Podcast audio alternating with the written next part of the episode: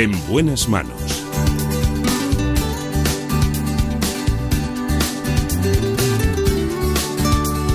El programa de salud de Onda Cero. Dirige y presenta el doctor Bartolomé Beltrán.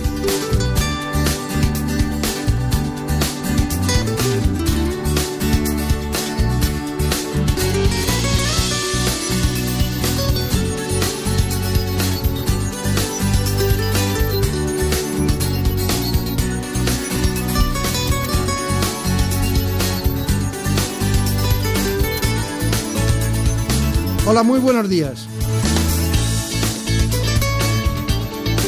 Aquí está Daniel Solís con su gran mascarilla.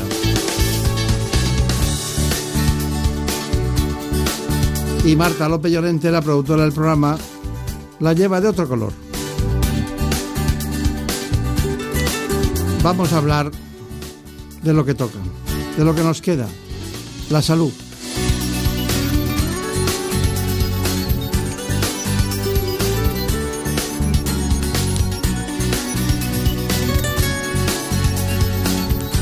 Lo hacemos en primer lugar con uno de los grandes equipos de cirugía de España del Hospital de Madrid San Chinarro, el doctor Emilio de Vicente y la doctora Yolanda Quijano.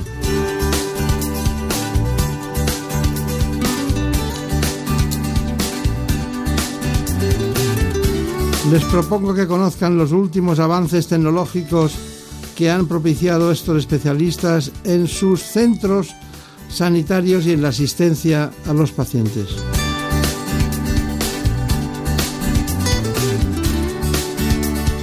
Así que sin más dilación les propongo este informe. Se presume que la cirugía general tuvo su origen en la antigua Grecia. Hoy se define como la especialidad de la medicina que se dedica al tratamiento de ciertas enfermedades por medio de la intervención quirúrgica. Su campo de acción comprende las enfermedades endocrinas de la mama, gastrointestinales, hepatobiliares, pancreáticas, colorectales y de la pared abdominal. Algunas de estas operaciones son la extirpación de la vesícula biliar, la apendicitis, el cáncer de colon y la obesidad mórbida. Cada año se realizan cerca de 5 millones de estas intervenciones en los hospitales españoles. La irrupción de la laparoscopia a finales de los 80 supuso una auténtica revolución dentro de la historia de la cirugía. En la actualidad, hasta 8 de cada 10 de las que se realizan en nuestro país se resuelven mediante esta técnica de mínima invasión, cuyas ventajas frente a la cirugía convencional son innumerables. Su uso reduce la estancia hospitalaria, las molestias posoperatorias y acorta la recuperación del paciente.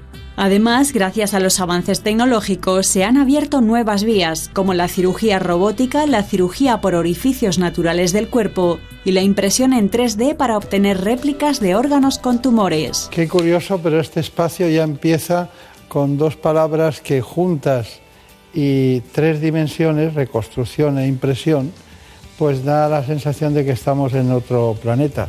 Bueno, nos lo van a contar hoy dos grandes especialistas. Muy difícil es verlos juntos, muy difícil, me refiero fuera del hospital, y muy difícil estar cerca de ustedes porque siempre están en quirófano. ¿Cuál es la planta del Hospital de San Chinarro donde operan? En la primera. La planta primera. En la primera, ¿no? La primera. Bueno, está lleno de... Es un pasillo en el que hay mucha gente entrando y saliendo y te encuentras especialistas a cada lado, pero bueno. Doctor Emilio de Vicente por una parte y la doctora Yolanda Quijano. No saben ustedes lo que me gusta verles juntos aquí y que puedan perder un rato de su tiempo porque los pacientes siempre reclaman. Veo que ustedes tienen casi la totalidad, prácticamente, no sabemos el porcentaje, de lo que es la cirugía general y digestiva dentro de lo que es el Hospital de Madrid San Chinarro y el conjunto de los hospitales de Madrid. Ya sé que han estado en Pittsburgh, que han estado en Nebraska, que han estado en el Cancer Center, en muchos lugares ¿no? Eh, juntos, pero que tienen muchas publicaciones, que estuvieron con responsabilidad, la más alta responsabilidad en trasplantes en el Ramón y Cajal, y todo eso les llevo un día. ¿Cuánto tiempo llevan en San Chinarro?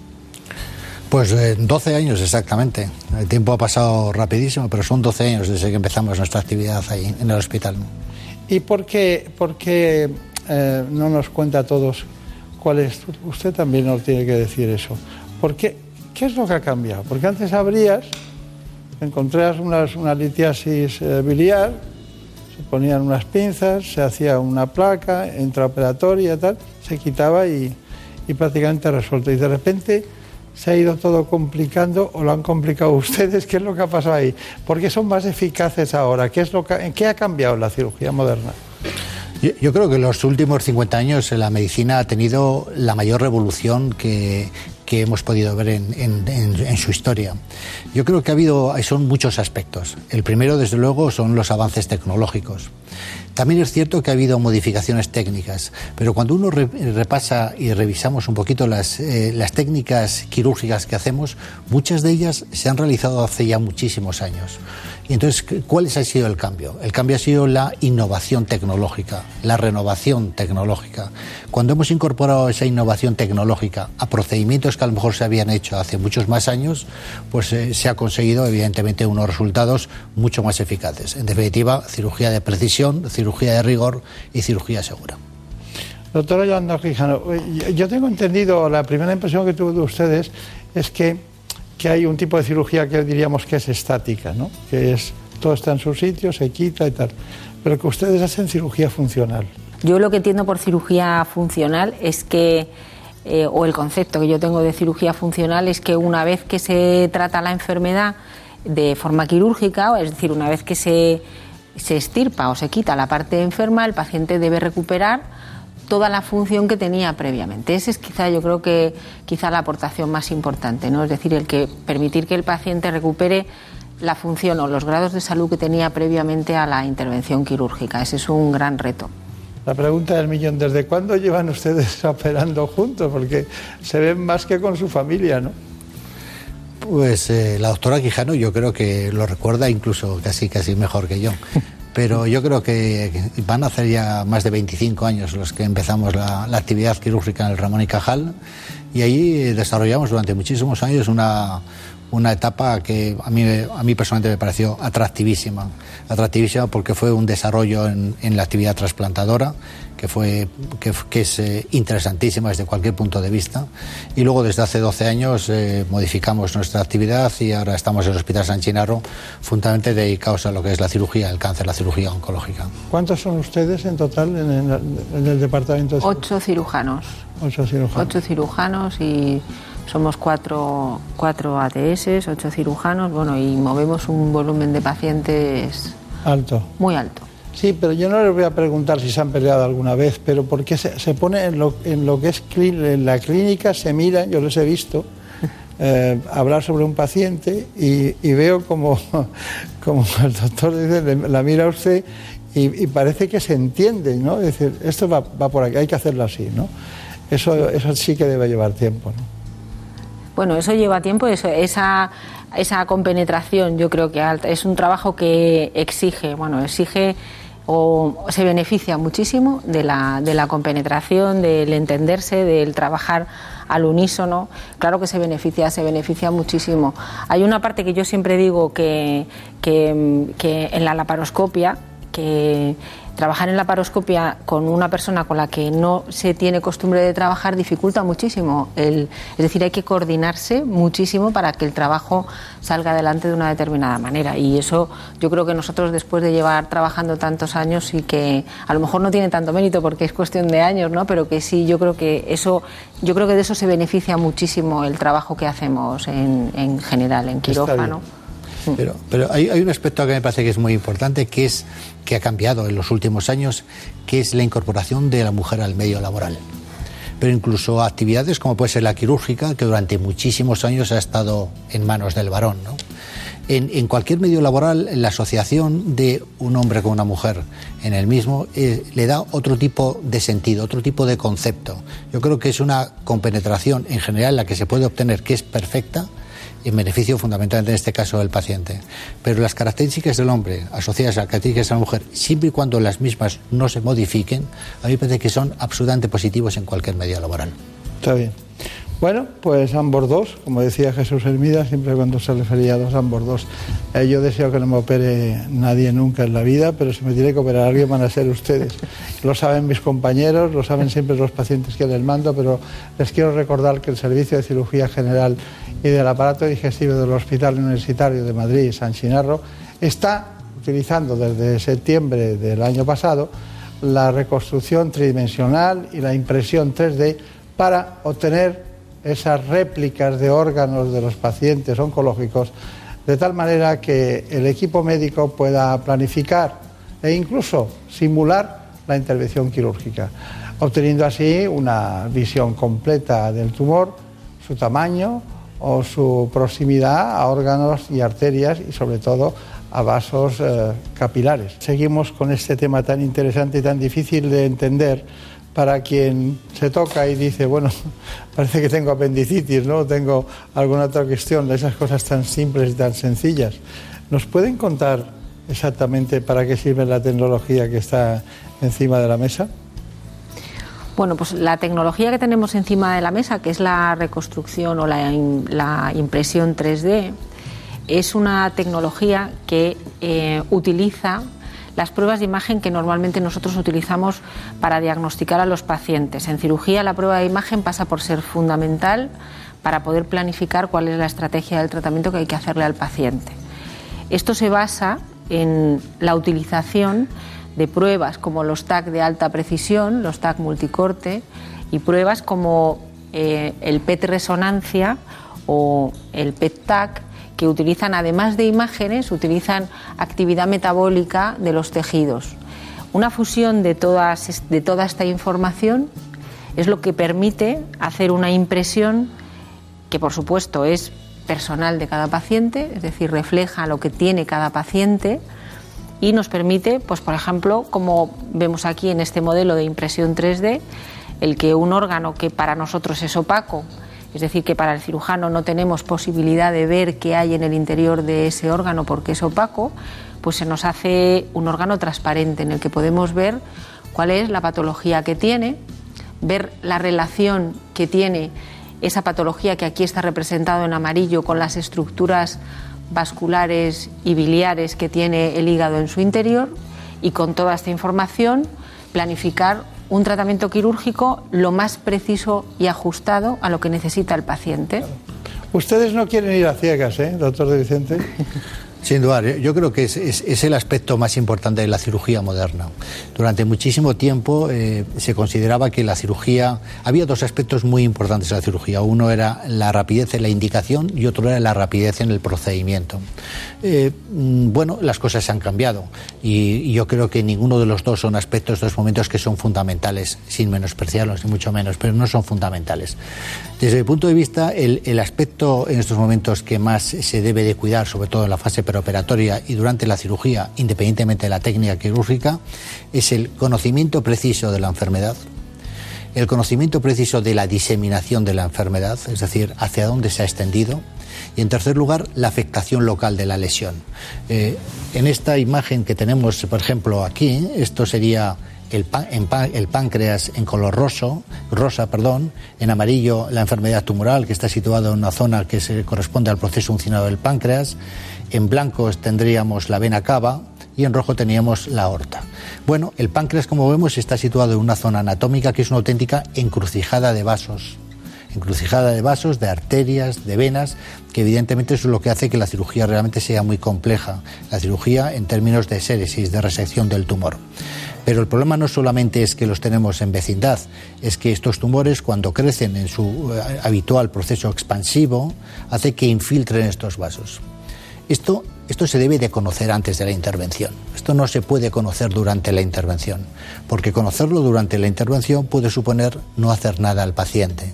Por tanto, es absolutamente imprescindible que nosotros conozcamos exactamente localización del tumor y conexión con los vasos. Está bien. Piensen que el páncreas es un órgano oculto que está delante de la columna vertebral, lo que se llama la transcavidad de los epiplones, que en esas zonas que ayudan al aparato digestivo a mantenerse en su sitio, ¿no? Y tiene una vascularización, bueno, produce la insulina, imagínense, que, y el glucagón, que son elementos que van a todo el organismo, por tanto, por eso está tan vascularizado y por eso sus metástasis, ¿no? Doctor de Vicente, son tan, tan graves. Bueno, la incorporación de los modelos en 3D al propio acto quirúrgico supone, como han visto, una novedad tecnológica de primer orden de más, da más seguridad, claro, tanto al cirujano como al paciente. Gracias a estos modelos, los cirujanos tienen, tienen total información sobre lo que eh, se puede planificar y que permite planificar y estudiar preferentemente la operación.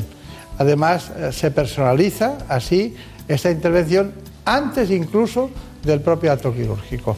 Eh, Turiak. Un paciente que ayer no tenía ninguna opción de sobrevivir porque la dolencia era muy agresiva, gracias a estas técnicas tiene una oportunidad.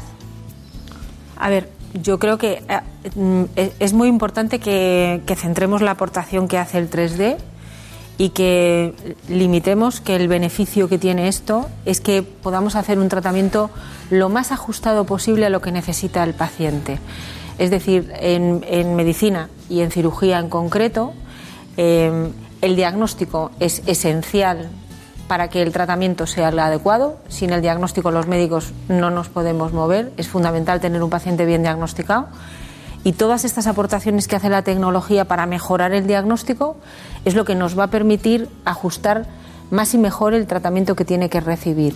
Esto no quiere decir que sea que esto cambie o modifique las expectativas o el pronóstico de cualquier otro paciente por su enfermedad en sí, sino que nos va a ayudar a poder darle una solución con mucha más precisión de cara a establecer el tratamiento que necesita de una manera más precisa, más singular. Más personalizada. Más singular. Es la, más personalizada. Es la primera unidad de diagnóstico de precisión para el tratamiento quirúrgico del cáncer en su hospital, ¿verdad? Sin duda, yo creo que eh, este procedimiento como tal no es tan novedoso. Desde hace ya cinco años se viene efectuando en diferentes hospitales, pero de una forma más bien eh, individual, para casos muy concretos. ¿no? Y, por cierto, y así empezamos nosotros. Lo que sucede es que hemos empezado a, buscarle muchas más utilidades a un, a un, procedimiento que realmente creemos que las tiene. Eh, el primero es la incorporación de una prueba metabólica, lo decía antes la doctora Quijano. A nosotros esto nos parece fundamental porque eh, hay modelos en los cuales se puede definir, concretamente en el hígado, se puede definir la presencia de, lesiones que con un simple TAC sería imposible verlas. En segundo lugar, que es algo muy interesante, es la incorporación de este procedimiento a, a, zonas anatómicas, a áreas y a enfermedades que hasta ahora no se habían hecho. Y esto sí que es absolutamente inédito. Patología tiroidea, patología paratiroidea, la carcinomatosis peritoneal, los tumores de esófago y de estómago, melanoma. Es decir, en estos momentos estamos adquiriendo, yo diría, una notable experiencia en nuevas áreas que yo creo que realmente pueden modificar muchísimo el rigor de la cirugía en este tipo de pacientes. Bueno, eh, ¿cuáles son sus conclusiones? Bueno, eh, yo diría fundamentalmente que eh, que es importantísimo en nuestra profesión, como en todas, pero en la nuestra, la palabra, incorporar la palabra innovación. La palabra innovación a mí me parece que es trascendental para seguir avanzando y para seguir ofreciendo a los pacientes nuevas expectativas en sus procesos tumorales. Y la segunda es eh, algo que has comentado, Bartolomé, varias veces a lo largo del programa, que es la personalización de la cirugía. Estamos en una etapa en estos momentos de personalización médica. Un paciente ya no se trata de su proceso tumoral siempre con tratamientos, con protocolos que son habituales, que son usuales. ya se trata en base a características moleculares del tumor. ¿Por qué? Porque en definitiva se puede obtener mucho mejor resultado a través de este tipo de tratamientos. En la cirugía pasa lo mismo. Es decir, en la cirugía realmente uno debe de personalizar el tratamiento quirúrgico antes de realizarlo al campo quirúrgico. Uno debe hacer eh, resecciones virtuales antes, del, antes de la cirugía, saber realmente dónde va a llegar con la cirugía, saber y, transmitir al paciente el riesgo que va a asumir. En definitiva, personalización de la cirugía en estos momentos a nosotros nos parece que es trascendental. Doctora Yolanda Quijano. Después de la personalización, la precisión. Fundamental, la precisión de cara a lo que hemos comentado antes, el diagnóstico es fundamental, los médicos nos manejamos con el diagnóstico, sin el diagnóstico las cosas no las hacemos bien Cuanta más precisión tengamos en el diagnóstico, más posibilidades tenemos de mejorar el tratamiento de nuestros pacientes y lo que antes yo comentaba, recuperar o restablecer la función. Quitar la enfermedad restableciendo la mayor función que se pueda. Recuperar el mayor grado de salud que se pueda una vez que se trata al paciente. Está muy bien. Bueno, hemos llegado al final. Muchísimas gracias por haber venido. Se lo agradezco profundamente. He hablado millones de veces con Eva, con su secretaria, por pacientes, por amigos, por gente que han ido a, su consulta. Todo el mundo tiene la posibilidad de tener un gran cirujano delante en toda España porque está basado todo además al final en la confianza. Pero bueno, ustedes tienen la nuestra. Muchas gracias.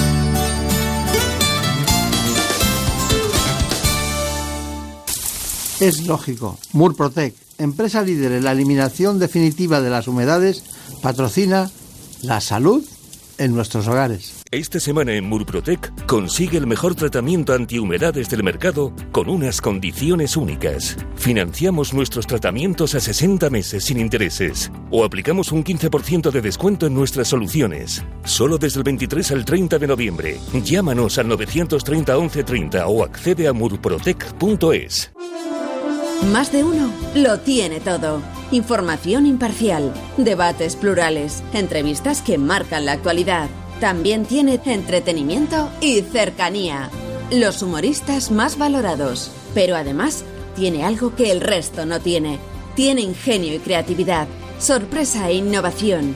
Tiene a Carlos Alsina. Miren, hoy lo vamos a hacer todo al revés. El objetivo que tenemos es no poner un pie en el estudio de radio contándoles lo que sucede y lo que suena aquí fuera. Estamos en Onda Cero transmitiendo el entierro de Benito Pérez Galdós. Estamos eh, emitiendo desde la Plaza de la Nos hemos venido hoy aquí a hacer una inmersión, enterarnos de cómo es un día cualquiera en la vida de quienes trabajan la tierra, de quienes Todo en un solo programa.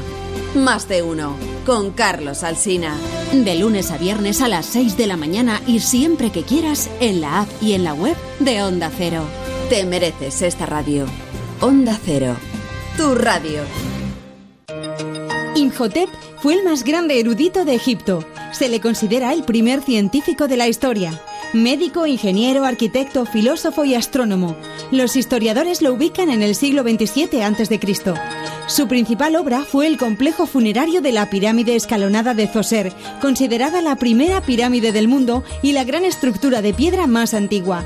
Se necesitó la extracción, transporte y montaje de miles de toneladas de piedra caliza, un material que hasta entonces nunca se había utilizado en grandes construcciones. Se le considera el Leonardo da Vinci de la época egipcia. Historia y misterio en las madrugadas de los fines de semana. La Rosa de los Vientos, los sábados a la una y los domingos a la una y media. Por fin no es lunes. Las mañanas más entretenidas del fin de semana. Historias curiosas, interesantes entrevistas, anécdotas y muy buen humor. Hay bromas que duran demasiado tiempo y un belga tiene el récord. Ay, pobre, un belga que lleva nueve años recibiendo pizzas que nunca ha pedido. Vamos a resolver la duda de la semana. ¿Cómo nos estimulan ciertas bebidas? Por ejemplo, el café. A algunos, a algunos les provoca un efecto muy claro y a otros todo lo contrario. Nada, cero. Esta mañana hemos querido sentar en nuestra mesa, la mesa de por fin no es lunes, a un científico y a un economista. ¿Son enfoques incompatibles? ¿Es tanta la distancia que los separa? Por fin no es lunes. Sábados y domingos a las 8 de la mañana y siempre que quieras en la app y en la web de Onda Cero. Con Jaime Cantizano. Te mereces esta radio. Onda Cero. Tu radio. Como el perro y el gato. Un programa educativo, solidario y muy divertido. Gracias, Taboada, me parece fantástico. Pues mira, a partir de hoy a todos los ganadores de alguno de los concursos se incluirá esta Pues selecta chapa, tío. Yo me voy a poner Recuerda ir a la mismo. calle con bolsita. Claro. A recoger las caquitas y no te manches las manitas. Para que no te manches las manitas. Recuerda ir a la calle con Quiero darles las gracias desde aquí a una gente maravillosa que se llaman los cuatro de la empanadilla. Son unos rescatadores voluntarios de felinos y que son seres humanos excelentes. Y lo que tenemos que pensar es que si queremos ayudar, podemos hacerlo. Como hacen ellos, como hace la gente que no mira para otro lado. ¿Tú sabes cuál es el pez que hace que los monos salgan de las cuevas? El salmonete. Espera, voy a consultar con el equipo. ¿Es de los mejores que hemos escuchado? Sin duda, tío. Como el perro y el gato. Con Carlos Rodríguez. Sábados a las 3 de la tarde. Domingos a las 2 y media. Y siempre que quieras en la app y en la web de Onda Cero. Me tenéis cada fin de semana más enganchada. Patrocinado por Menforsan, los especialistas en cuidados, higiene y cosmética natural para las mascotas. Te mereces esta radio. Onda Cero, tu radio. En buenas manos. El programa de salud de Onda Cero. Dirige y presenta el doctor Bartolomé Beltrán. Hey there, kids, put on your dancing boots. Come dance with me. Come dance with me. What an evening for some terpsichore and some face. Y después de la operación viene la anestesia. Y una de las cuestiones fundamentales es evitar el dolor a los pacientes. Por ese motivo nos acompaña hoy el doctor Juan Carlos de la Pinta. Trabaja periódicamente como especialista en anestesiología y reanimación de la Fundación Jiménez Díaz. Es además presidente de la Sociedad Madrileña del Dolor.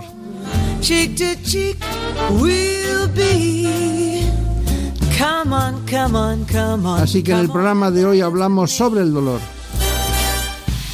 Ese síntoma característico de la mayoría de las patologías y uno de los principales motivos de consulta en la atención primaria. Vamos a conocerlo en profundidad con este informe. En nuestro país, cerca de 10 millones de personas sufren dolor de forma repetida y según la Sociedad Española del Dolor, unos 8 millones lo padecen de forma crónica. Además, en gran parte de los casos, este dolor lleva asociadas otras enfermedades como depresión, ansiedad o trastornos del sueño. Los datos hablan por sí solos. Casi la mitad de las visitas al médico están directamente relacionadas con el dolor, lo que supone un coste sanitario de más de 15.000 millones de euros al año. Aunque puede afectar a hombres y mujeres y a personas de todas las edades, en general ellas reportan muchos más casos de dolor que ellos. Los más habituales son de espalda, articular, de cabeza y cervical.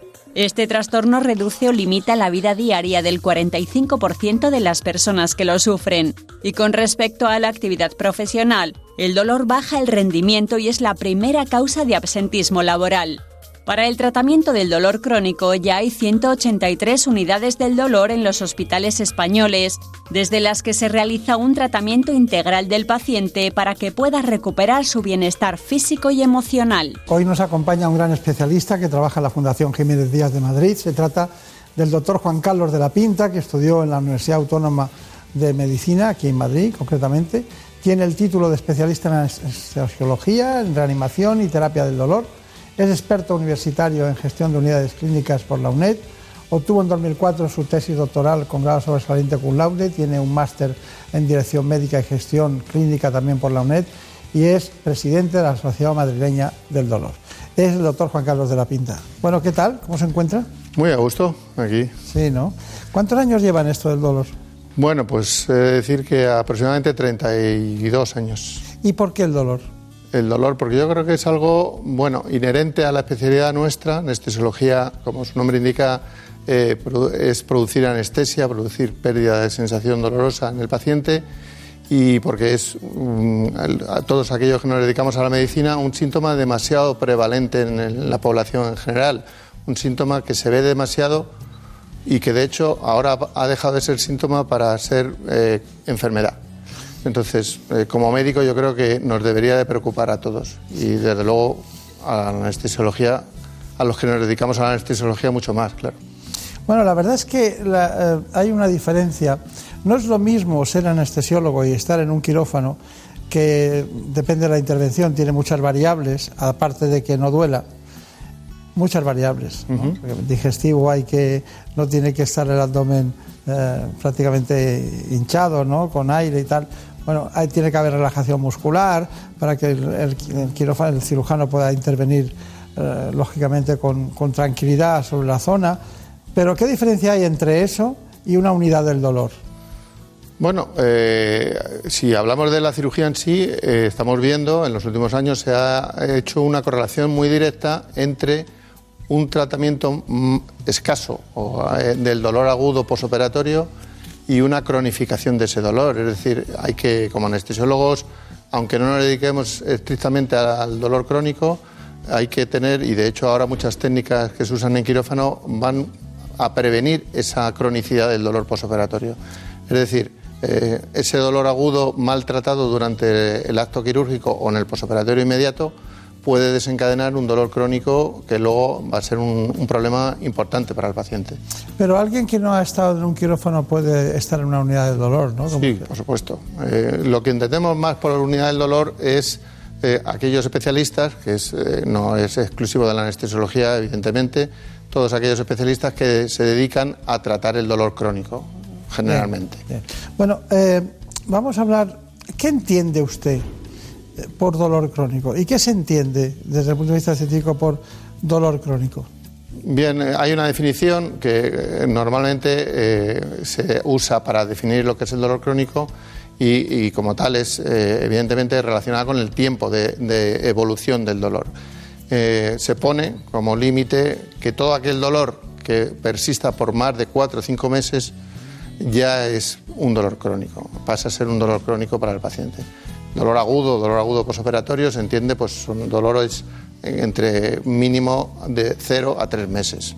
Siempre hay que poner un límite, pueden ser 4, pueden ser 6, pero todo aquel dolor que dure más de 6 meses ya pasa a ser un dolor crónico. De hecho, he visto muchos trastornos de la columna, hernias discales o, problemas de ese tipo que los pacientes empiezan con un dolor dice, bueno, en un mes o mes y medio se te quita, pero luego, en muchos casos, en un porcentaje determinado, usted ya me lo dirá, se cronifican, ¿no?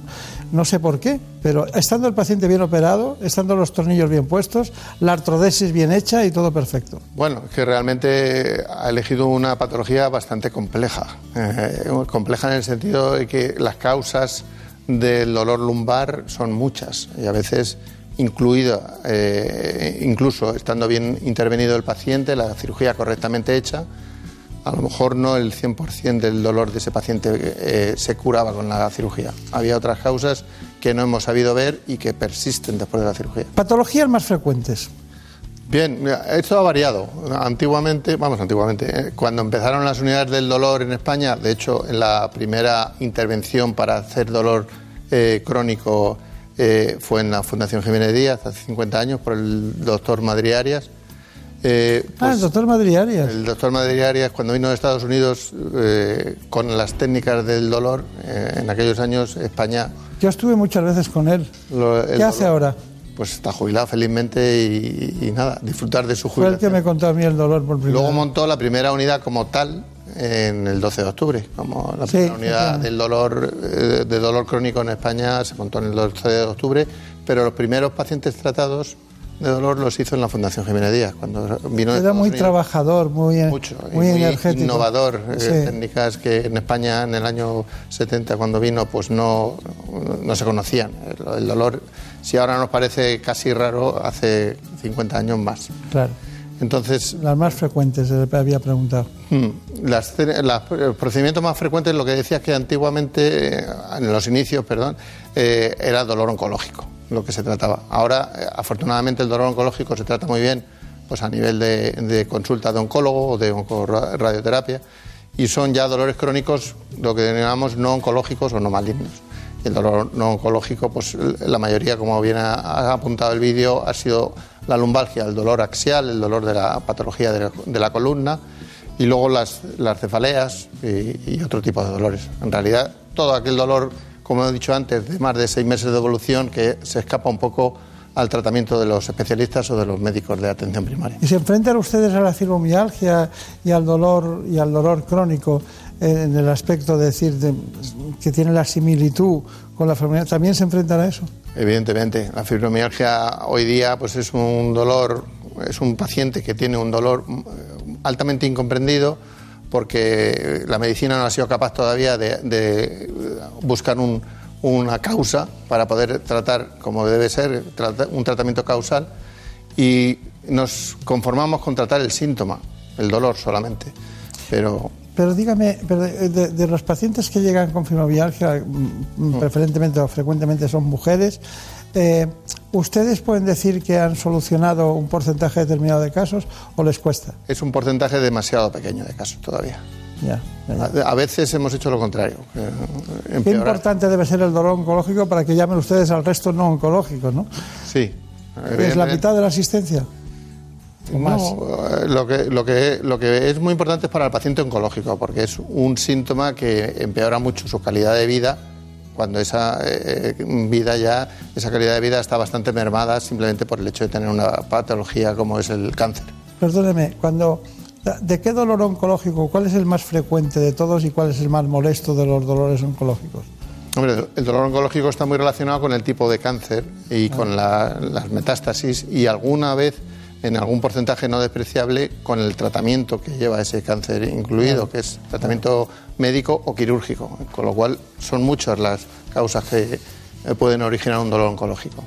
Tenemos muchas noticias en este espacio en relación con la, con la actualidad. Me ha llamado mucho la atención que también traten cefaleas. Los neurólogos no se molestan por eso, ¿no? No, no, no es eso. Lo que pasa es que hay algunas cefaleas rebeldes que, que a veces mm, piden un poco ayuda a las unidades del dolor para hacer alguna técnica invasiva que no se hace a nivel de consulta de neurólogo, Claro. infiltraciones y demás. Marcapasos epidural. Eh, ¿Cuándo está indicado y en qué casos lo Bueno, utilizamos? son, son varias las indicaciones que tiene. En uno, en un, los inicios, allá por los años 90, empezaron para la- el dolor isquémico, dolor isquémico de miembros inferiores, incluso para el dolor isquémico cardiológico. Pero bueno, sobre todo el dolor isquémico de, de piernas. ¿eh? Eh, y luego se ha ido avanzando y otras eh, indicaciones son, y quizás la más frecuente, la- lo que llamamos cirugía de espalda fallida, o cuando ya ha habido un paciente que se ha operado varias veces la columna, eh, artrodesis y demás, y no ha, no ha resuelto el problema del dolor. Esa es una de las indicaciones donde más eh, se pone este tipo de, de- de implantes, que es un electrodo epidural. Con buen resultado. Bueno, lo bueno de este sistema es que el paciente puede decidir. Hacemos un periodo de prueba de una semana donde lleva un implante interno y un generador externo y él es capaz de en esa semana ver si el sistema le funciona, le resuelve el dolor. Si es así, pues se decide ya, como en este vídeo que hemos visto antes, el implante de generador definitivo ya subcutáneo y, y para, para tenerlo de manera crónica. ¿Cuánto ¿Cada cuánto tiempo van a la consulta para, para- En principio, como cualquier cirugía, los vemos 15 días, un mes, tres meses y luego ya se van dilatando una vez al año por ver si tienen algún problema. Es un sistema electrónico, hay que chequearlo, eh, las recargas, eh, los programas, es un sistema muy sofisticado, caro y hay que admite varios sistemas de programación para diferentes tipos de dolor. En fin, eh, pero cuando el paciente se acostumbra a él, realmente a veces hasta se olvida de ir a las consultas. Ya, ya veo que tiene cierta simplicidad, pero que también requiere la indicación. Eh, conozco bastantes pacientes que han tenido intervenciones quirúrgicas sobre la columna vertebral, una porque no, parecía que no había quedado bien, se hizo la- la- las correspondientes, eh, diríamos, evaluaciones tanto de resonancia como en principio una radiografía normal, luego la resonancia, y siguiente intervención, continúan las molestias, todo, todo lo que es la intervención se estaba perfecta, pero continuaban las molestias en una zona y, y hasta la tercera intervención. En este caso yo no veo otra solución que esta. Es una opción. Es una opción interesante porque estos pacientes ya cuando llegan a esa tercera intervención normalmente llevan ya mucha medicación añadida para intentar paliar ese tipo de dolor, sobre todo lo que denomina- denominamos dolor neuropático, dolor producido por atrapamientos nerviosos, por afectación del, del sistema nervioso. Entonces, ese tipo de dolor sí que responde bien a este tipo de estimulación. Bien es cierto que no todos los dolores se le van a quitar al paciente, es un sistema que va a ayudar a bajar la intensidad del dolor. A veces lo baja hasta tal punto que podemos quitar medicación, pero es un sistema de ayuda y que le ofrece al paciente la posibilidad de eh, evitar más medicación. Más medicación que generalmente son mórficos o generalmente mm, neuromoduladores que decimos nosotros, o sea, fármacos con muchos efectos secundarios que, que al paciente le- le- le son bastante molestos. Sí, es un poco... Estando la intervención del cirujano, del neurocirujano bien hecha. ¿eh? Perfecto. Eso no nadie cuestiona eso. Es a veces es hasta la misma cicatrización interna, como explicamos a los pacientes, la misma fibrosis que genera la cirugía internamente ocasiona este atrapamiento nervioso que ocasiona otra vez que tenga dolores neuropáticos el paciente en piernas y en zona lumbar, Claro. eh, básicamente. Muy bien, doctor de la Pinta. Pues otra de las alternativas para combatir el dolor crónico, concretamente, esta vez de origen oncológico, es implantar una bomba de morfina. Se trata de un dispositivo autónomo que suministra de forma programada y continua dosis de morfina al paciente. Este es otro de los sistemas que tenemos para controlar mejor el dolor crónico cuando todo lo demás ha fallado. Es un implante de una- un sistema electrónico de infusión de medicamentos. Normalmente lo hacemos al sistema nervioso central, a la médula. ¿vale? Y eh, en este caso lo vamos a hacer en una paciente que tiene un linfoma, tiene un dolor crónico eh, no bien controlado con la medicación, eh, tiene una intolerancia grande a, los, a dosis altas de fentanilo, que es el opioide que usa habitualmente para control de su dolor, y por lo tanto eh, hemos decidido hacer un, un implante de un sistema que le proporcione mejor calidad analgésica con menos efectos secundarios. Eh, vamos a hacer un abordaje intradural que vamos a dejarlo conectado a este sistema que es un sistema de infusión, como hemos dicho, programable, que tiene un depósito que nosotros vamos a recargar con, con cierta frecuencia, dependiendo del consumo, eh, desde fuera. ¿Cómo me gusta? ¿Cómo inventa el hombre blanco? eh? Es increíble. Pero que he visto que era de Medtronic, eh, porque Medtronic sa- sabe usted que, bueno, como no lo va a saber, que es una, una compañía que se especializó con los marcapasos en el origen, ¿no? El primer marcapasos fue de- el origen de esa... Y de repente ha derivado al, al dolor, ¿no? En este aspecto, sin, sin olvidar lo demás, ¿no? Y he visto que, que bueno que, que yo podía alterar la realidad diciendo es un tema cardíaco pero es un tema concretamente de, de morfina no Sí. Esta, esto cada cuánto tiempo hay que quitarlo o cambiarlo Mm, La bomba en sí tiene un mecanismo eh, electrónico de, de programación desde fuera, que es lo bueno que la versatilidad que ofrece esta bomba y que podemos eh, decirle, entre, entre comillas, a la bomba cuándo y cuánta morfina quiere que le pase claro en o cada sea pueden momento del día. dosificarla Incluso admite ahora las nuevas una especie de mando, una nueva especie de mando para que el paciente pueda administrarse algún bolo, siempre programado por nosotros, por el médico, para que no incurramos en toxicidad nunca. claro Pero es muy versátil y luego, claro, eh, hay de dos tamaños, 20 y 40 mililitros. Esto es como un depósito de gasolina.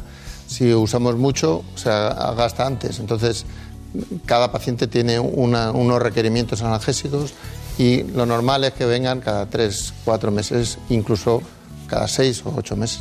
es tan placentero quizás que a algunos se pasa no Sí. y cuál es el fallo principal que tienen los pacientes con la morfina En, eh, normalmente el- el- la mala indicación del, del tratamiento, a veces por parte del médico, o, o el, eh, la poca vigilancia de los, de los efectos que tiene la que se morfina. encuentran tan bien y tan conformes que, que dejan de vigilar Sí, eh, pero eh, esto viene un poco, a lo mejor la pregunta que me hace es a, a raíz de todo esto de la epidemia de opioides que nos quiere. No, no, no, no, se lo pregunto como si fuera, como si hubiéramos nacido los dos ahora. No, no, todo limpio. No, no preguntaba por ninguna, tuviera ninguna experiencia ni un- ningún estudio. No.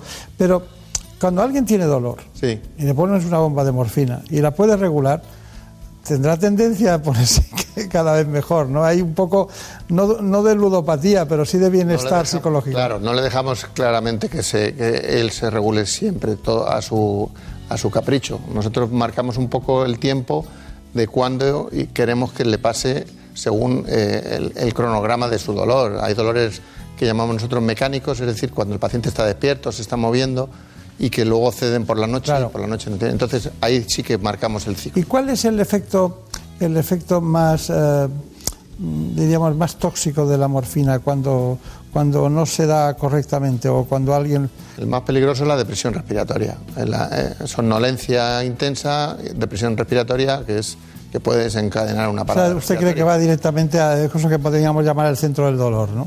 ¿El qué, perdón? El centro del dolor, diríamos que va a zonas cerebrales que si uno se pasa, par- para el cardiorrespiratorio. Exacto, para, sobre todo el respiratorio y de ahí luego el cardíaco, claro. Claro, claro, claro. Bueno, pues el dolor es una sensación difícil de expresar para los adultos y también aún más para los más pequeños, para los niños. Según las últimas investigaciones, el dolor crónico afecta a más del 30% de los niños y adolescentes en nuestro país. No se trata de un dolor puntual. Para que se considere crónico, tiene que persistir tres meses o más y no resolverse con tratamientos médicos. Sufrimiento, ansiedad, depresión, falta de concentración o de autoestima son los síntomas más comunes asociados a esta enfermedad. Se trata de una patología que afecta la calidad de vida de los pacientes. Los jóvenes con dolor crónico tienen problemas emocionales para relacionarse con sus compañeros y familiares y para realizar ejercicio físico. Además, son habituales las ausencias escolares, lo que puede provocar problemas de rendimiento académico. Pese a que se ha avanzado mucho en los últimos años, todavía quedan retos pendientes como la creación de unidades especializadas, la manera más acorde de ofrecer una atención multidisciplinar a medida de los pacientes pediátricos. El dolor crónico eh, está muy extendido en toda la población, pero quizá donde más falta hace un adecuado control es en la, población pediátrica, que también sufre de dolor, y en la población eh, adulta, anciana, eh, que también sufre de dolor y quizá eh, sea menos valorado porque eh, muchas veces se achaca al simple hecho de tener ya una edad avanzada. Lo estoy pasando muy bien, estoy aprendiendo mucho. Es que la medicina hay que seguirla de cerca, ¿no? porque avanza de una manera increíble. Eh, a lo mejor ustedes ponen eh, marcapasos o, o bombas de morfina tres o cuatro a la semana, ¿no? Hombre, mm, lo que más ponemos son eh, tecnología de tipo electrodos y más que bombas de morfina, porque eso supondría que hay mucho paciente quizá con, esa demanda, de- que no es, no es así, afortunadamente para, para la población española en general. Eh, lo que más ponemos es para el dolor crónico eh, no oncológico, el dolor crónico benigno, como se suele llamar, pues eh, espaldas fallidas o otro tipo de patologías que se benefician de la estimulación eléctrica. La- las bombas de morfina, eh, afortunadamente, como he dicho antes, pues se dejan como último recurso para aquellos pacientes que la morfina por vía oral necesitan muchísima cantidad, con muchos efectos secundarios, y entonces se le, se le ofrece esta posibilidad que permite rebajar hasta 300 veces la, la necesidad de oral. Bueno, doctor Juan Carlos de la Pinta, ha sido un placer, pero me gustaría cuál es su conclusión de todo lo que hemos hablado. Dolor, unidad de dolor. Bueno, las unidades de dolor afortunadamente cada vez están siendo más eh, relevantes en nuestro país eh, y, y intentan ser un equipo multidisciplinar que eh, intenta mm, llegar al paciente, llegar a todo tipo de paciente. Hemos dicho antes que el dolor crónico es un dolor eh, simplemente que eh, se presenta más de seis u ocho meses de, de evolución, con lo cual ahí encajan muchos tipos de dolores. Muchos pacientes que pueden tener, no digo ya una solución definitiva a su dolor, pero sí una ayuda importante y en estas unidades se tiende a, a tenderle una mano ayuda, una mano amiga para intentar bajar ese sufrimiento asociado siempre al dolor crónico. Está bien. Cometemos muchos errores con la automedicación en dolor, ¿no? Muchos. Es el principal. Ahora, quizá eh, con la llegada de la receta electrónica, esto se está regulando afortunadamente. Estamos bajando lo que es el dispensario domiciliario de, de fármacos. Pero eso de, de tanta eh, paracetamol y tantas, eh, y tantas- Ningún fármaco es inocuo, ninguno. Todos tienen sus efectos secundarios que hay que vigilar, sobre todo cuando se toman otras medicinas, además, para otras cosas. Claro, porque tenemos hígado. Tenemos hígado, tenemos interacciones medicamentosas que hay que vigilar y, y que eso no puede ser eh, eh, automedicación libre. Me encantan los apellidos. Juan Carlos de la Pinta. ¿Por de dónde es de la Pinta? Eh, Los orígenes son de Palencia, De Palencia. Castilla la Vieja. No sé qué pasa, que últimamente siempre que le pregunto a alguien dónde nació, dice en un pueblo de Palencia. Pero bueno, es que. Bueno, Yo nací en Madrid, pero eh, los orígenes de mis padres en, en Palencia. sí. pues mucha suerte, que sea muy feliz y que nos veamos pronto. Igualmente. Muchas gracias.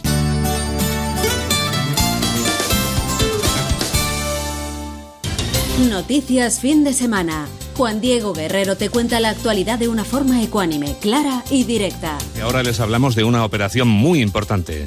Es una operación que toma nombre de una diosa romana y que acaba de comenzar. Es fundamental porque los agentes del Cuerpo Nacional de Policía que se suman a ella combaten posibles amenazas en nuestras fronteras. Alfonso, hablemos de libros. Los que están hoy en la cuesta de Moyano, en la capital de España, firmando ejemplares para fomentar la vuelta, si es que alguna vez nos hemos marchado, en la lectura de los libros. Cada día hay que leer más. Nos, lo va- nos aproximamos a Bruselas, donde sigue celebrándose un Consejo Europeo Extraordinario presencial que va para largo. Para estar siempre bien informado, Noticias fin de semana. Con Juan Diego Guerrero. Sábados y domingos a las 7 de la mañana y a las 2 de la tarde. Y siempre que quieras, en la app y en la web de Onda Cero. Te mereces esta radio. Onda Cero. Tu radio. Hay estrellas de Hollywood que antes fueron estrellas del deporte. Jason Statham, antes de triunfar en la gran pantalla, participó en los Juegos Olímpicos de Seúl del 88 y en Barcelona 92, en la categoría de salto de trampolín con el equipo británico, donde llegó a ocupar el puesto número 12 del ranking. Bud Spencer, especialista en 100 metros libres, fue olímpico en Helsinki 52, Melbourne 56 y Roma 60. Johnny Weissmuller se hizo con cinco medallas de oro y una de bronce en los Juegos de 1924 y 1928. Sus 12 películas como Tarzán y su conocido Grito de la Selva forman parte de la historia del cine. Grandes actores que fueron grandes deportistas. Si te gusta el deporte, quieres vivir todos los partidos y tener todos los datos, escucha los fines de semana Radio Estadio. Los sábados a las 3 y media de la tarde y domingos a las 3, con Antonio Esteba y Javier Ruiz Taboada.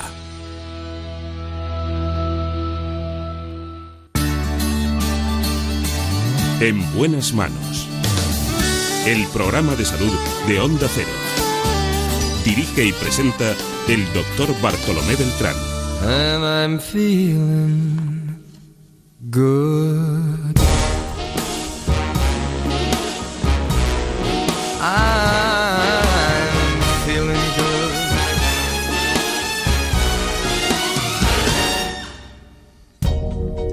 Fish in the sea, you know how I feel. River running free, you know how I feel. Blossom on a tree, you know how I feel. It's a new dawn, it's a new day, it's a new life for me.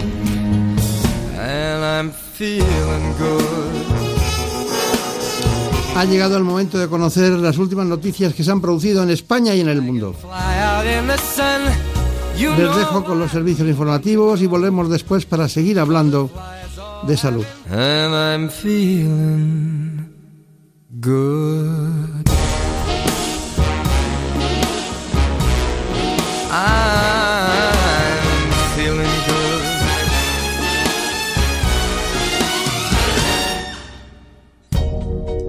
Fish in the sea, you know how I feel.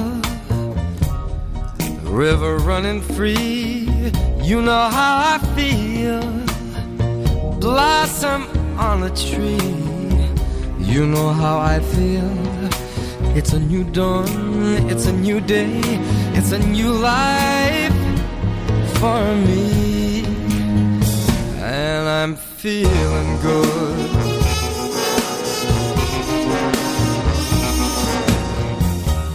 Dragonfly out in the sun, you know what I mean, don't you know?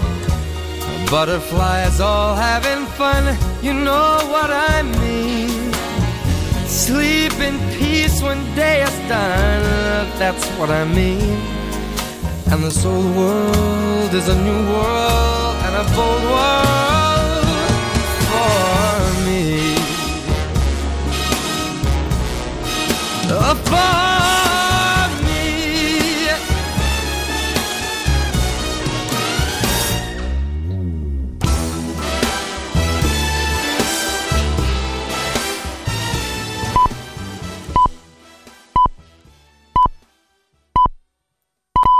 Son las 5, las 4 en Canarias. Noticias en Onda Cero. Buenas noches. La Catedral de la Almudena en Madrid ha albergado en la pasada noche una misa funeral en homenaje a los 62 médicos madrileños muertos por coronavirus durante la pandemia. Han asistido los familiares de los fallecidos, además del alcalde de la capital, Martínez Almeida, y la presidenta regional, Isabel Díaz Ayuso, que ha querido reconocer el trabajo que están realizando los profesionales sanitarios. Este es un sentido homenaje a todas las personas que han puesto su vida incluso por delante y han dado lo mejor de sí mismos para cuidarnos a todos los demás. Hay muchos profesionales en España a los que debemos muchísimo, pero en especial, desde luego, a todos los sanitarios y a los médicos. Gracias a ellos y a su saber trabajar, pues hoy podemos estar en Madrid con unas eh, medidas que no nos relajan, pero que desde luego están dando sus frutos. Y ahora lo que esperamos es que la gente pues disfrute estos días con cierta precaución, que no nos confiemos y que cuando pasen las Navidades alcancemos pronto la recuperación. El presidente del Gobierno, Pedro Sánchez, en su calidad de secretario general del Partido Socialista, se ha dirigido a sus militantes desde la calle Ferraz y, entre otros asuntos, ha explicado cómo son los presupuestos que van a presentar y que serán apoyados por Bildu, Ezquerra y el PNV, tras los acuerdos alcanzados por el Grupo Parlamentario del Partido Socialista con estos grupos y, además, no afectar el apoyo de un partido constitucionalista como Ciudadanos. Los presupuestos que vamos a aprobar son la mejor vacuna contra el virus de la injusticia, del desempleo y de la falta de crecimiento. Todos tienen cabida, sea cual sea su pensamiento, sean cual sean sus ideas. El presidente del Partido Popular, Pablo Casado, ha intervenido en Valencia en un acto sobre educación y ha aprovechado para acusar al gobierno de Pedro Sánchez de ser como el perro del hortelano. Sánchez es como el perro del hortelano ni come ni deja comer. No cumple su responsabilidad de mejorar la financiación autonómica, que está pendiente hace años. Sin embargo, no deja comer en las competencias que tienen las autonomías, que la Constitución les permite y que van muy bien. No les deja comer en el margen fiscal que tienen las autonomías para bajar impuestos e intenta que aquellas administraciones donde los bajamos ahora se tengan que armonizar. La presidenta de Ciudadanos, Inés Arrimadas, ha asegurado que Ciudadanos tiene que seguir defendiendo con valentía al país y ha criticado los pactos del gobierno de Pedro Sánchez para conseguir los presupuestos estos presupuestos además están alejados de lo que necesita nuestra economía. No se entiende que en un país como el nuestro, que es el que más está sufriendo esta pandemia, no se incluyan ayudas como se incluyen en otros países europeos. El Gobierno ha preferido contentar a Otegui que contentar a los trabajadores españoles. El Gobierno ha preferido contentar a Junqueras que contentar a las pymes de nuestro país. En página internacional, inédita protesta pacífica de más de 12 horas frente al Ministerio de Cultura en La Habana, en Cuba, donde unos 300 artistas e intelectuales esperan abrir un canal de diálogo con el gobierno. Con mascarillas, cánticos y aplausos a intervalos, los manifestantes han conseguido su propósito de ser recibidos por representantes del Ministerio, como han asegurado sus portavoces. Una agenda de trabajo múltiple con propuestas de temas por ambas partes y podremos reunirnos sin ser hostigados en los espacios independientes. A decirle al Ministerio de Cultura que los reciba en cualquier condición y que eso va a ser el inicio de un nuevo lenguaje que nos hace falta a la cultura. Resultados de la undécima jornada de Liga en Primera División de Fútbol correspondientes a los partidos disputados este sábado. Real Madrid 1, Alavés 2, Valencia 0, Atlético de Madrid 1, Huesca 0, Sevilla 1 y Elche 1, Cádiz 1. Y hoy domingo se van a jugar los partidos Barcelona Osasuna, Getafe Atlético de Bilbao, Celta Granada y Real Sociedad Villarreal. Y también contarles que ha fallecido el que fuera seleccionador nacional y también presidente de la Real Federación Española de Balonmano, Juan de Dios Román, que ha muerto la pasada noche a los 77 años, tras no poder superar un derrame cerebral. Las noticias vuelven dentro de 55 minutos, aquí a la sintonía de Onda Cero, y ya conocen que tienen toda la actualidad en nuestra página ondacero.es. Síguenos por internet en ondacero.es.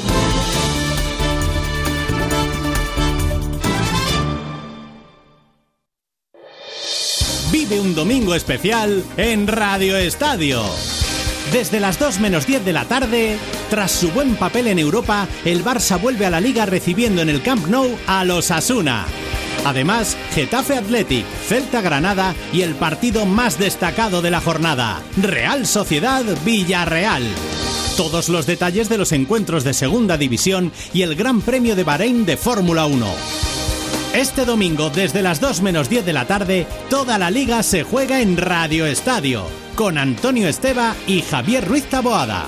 Te mereces esta radio. Onda Cero, tu radio.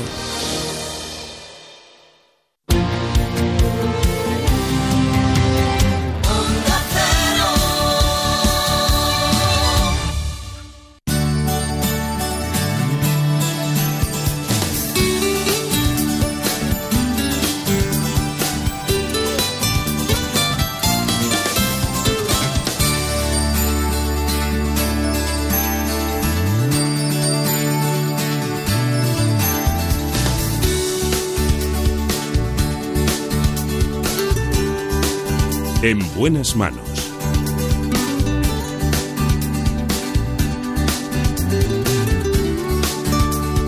El programa de salud de Onda Cero.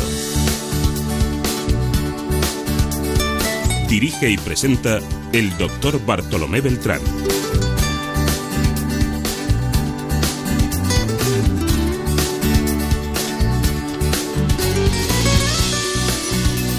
Seguimos en esta segunda parte del programa para adentrarnos en un mundo apasionante, el de la dieta para el cerebro. Para cuidar el cerebro y potenciar la memoria es fundamental también la dieta. Nos la trae el doctor Antonio Escribano, especialista en endocrinología y nutrición y medicina de la educación física. Eso lleva implícito, como ustedes saben, también el deporte.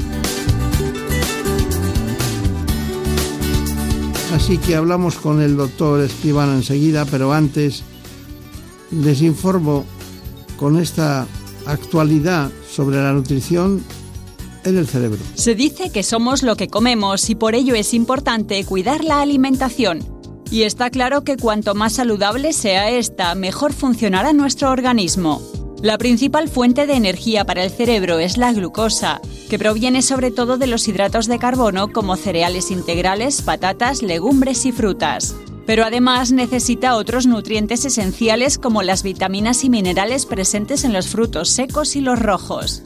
Los ácidos grasos omega 3 y 6 de las semillas de chía, el aceite de oliva y los pescados, especialmente los azules. Y las verduras de hoja verde como las espinacas, las acelgas o el brócoli, decisivas para la correcta actividad cerebral.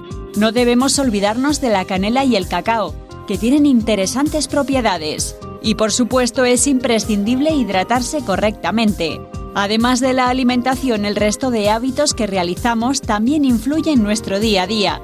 Hacer ejercicio, seguir una rutina, buscar momentos de desconexión y dormir las horas necesarias nos ayudarán a rendir más y a soportar mejor el estrés. El reconocido médico y especialista en endocrinología y nutrición, el doctor Antonio Escribano, nos enseña en Dieta para el Cerebro, este libro que tengo aquí en mis manos, siempre que nos llegan, nos llegan muchos libros, pero siempre cuando vemos que la dieta para el cerebro me parece a mí que es una cuestión única Así que en ese libro, La dieta para el cerebro, eh, tenemos todo lo necesario para el buen funcionamiento de este órgano vital y así ejercitarlo al máximo y, por supuesto, eh, exprimir todo aquello y el potencial que nos puede dar. Además es, que sepan ustedes, el, el profesor Antonio Escribano es catedrático de nutrición deportiva por la Universidad Católica de Murcia, de la UCAM y es profesor del grado de Nutrición Humana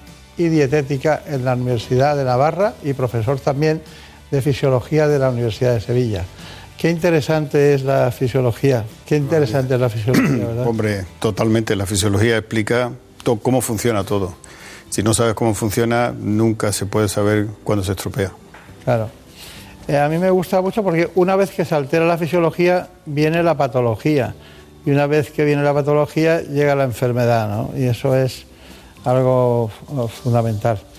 Bueno, pues tenemos este libro en nuestras manos, hay muchas cuestiones que, que podíamos eh, preguntar en todos los sentidos, pero eh, existe una estrecha relación entre la ingesta elevada y a veces no muy excesiva de alcohol y un posterior deterioro cognitivo en la edad adulta.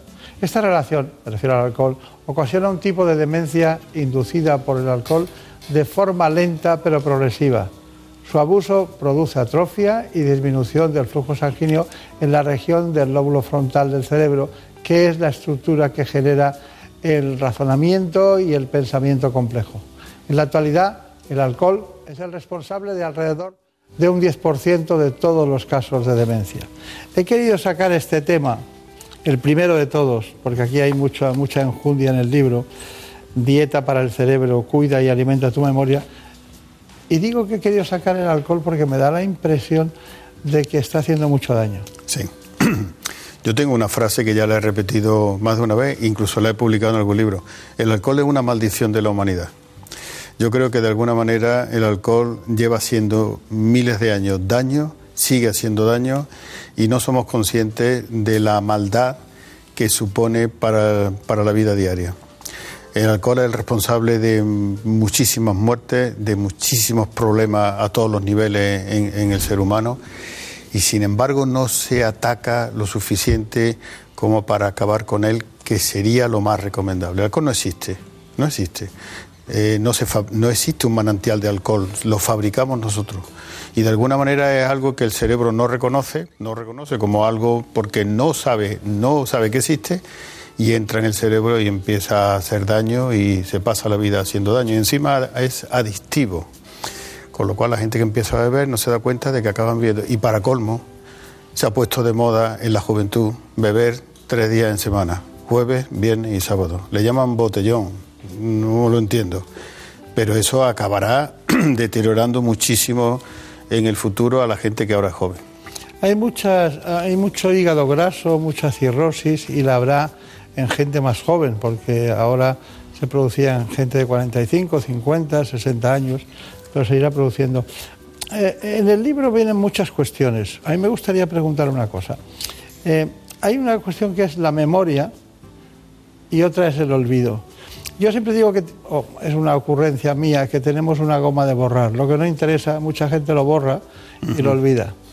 Y, y la memoria convendría cuando echas mano para ver dónde estudiaste, por ejemplo, o cuál es eh, el primo aquel que tienes en otra ciudad, pues a veces no lo recuerdas. ¿Me puede ver, de- de explicar esa relación? Bueno, yo digo que sí, que la memoria y el olvido juegan a dobles en la vida, juegan de pareja, porque se ayudan al uno al otro. La memoria es interesante, pero el olvido también. Y el tener la capacidad de no recordar, de apartar, porque el cerebro lo graba todo. Lo que pasa es que la memoria a veces es capaz de meter en un fichero eh, no es capaz de, de borrarlo del todo, pero sí lo esconde mucho para que nosotros no podamos acceder de manera voluntaria a él. A veces se escapa ese, ese, esa cuestión durante el sueño o en algún momento y entonces nos atormenta de vez en cuando. Pero yo digo, y lo pongo en el libro, que el olvido es quizá el mejor aliado de la memoria, porque es el que nos, eh, nos, nos coloca eh, cosas que no nos gustan dentro de eh, lo que es mm, no al alcance de la memoria inmediata. Está claro, está claro. Me pone nervioso a mí no acordarme de algo, ¿eh? Bueno, es, es normal. Cuando llevamos mucho tiempo eh, recordando cosas, sobre todo nosotros que nos pasamos la vida tomando nota de nombres y de tal, pues de alguna manera es un mecanismo defensivo. No puedes almacenarlo todo. Entonces te quitas de en medio algún nombre, alguna cosa así. Las caras no. Las caras no. Cuando la gente se olvida de las caras ya es preocupante. Pero olvidarse ¿Quiere del decir que hay una memoria visual? Sí. La memoria visual es, es más. Sí, yo muchas veces en la consulta hay personas que no me acuerdo de cómo se llaman, pero sí me acuerdo de la cara que tiene. Esa cara la he visto yo. Eso es interesante. Recordamos que la alimentación es decisiva en la vida y también en el cerebro y la memoria. Una dieta saludable posibilita que se, que se creen las eh, conexiones neuronales necesarias y además la glucosa, el monosacárido más importante, es el, es el principal combustible para el cerebro. Además, las grasas eh, tienen gran importancia también en la alimentación del cerebro, en concreto de algunos ácidos grasos. Pero en fin, vamos con la información.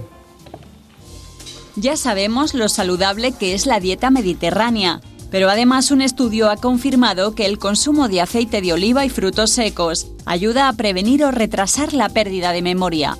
La investigación se ha llevado a cabo en el Hospital Clínic de Barcelona por los mismos autores que confirmaron hace tiempo que complementar la dieta mediterránea con estos alimentos disminuía el riesgo de sufrir accidentes cerebrales hasta en un 30%.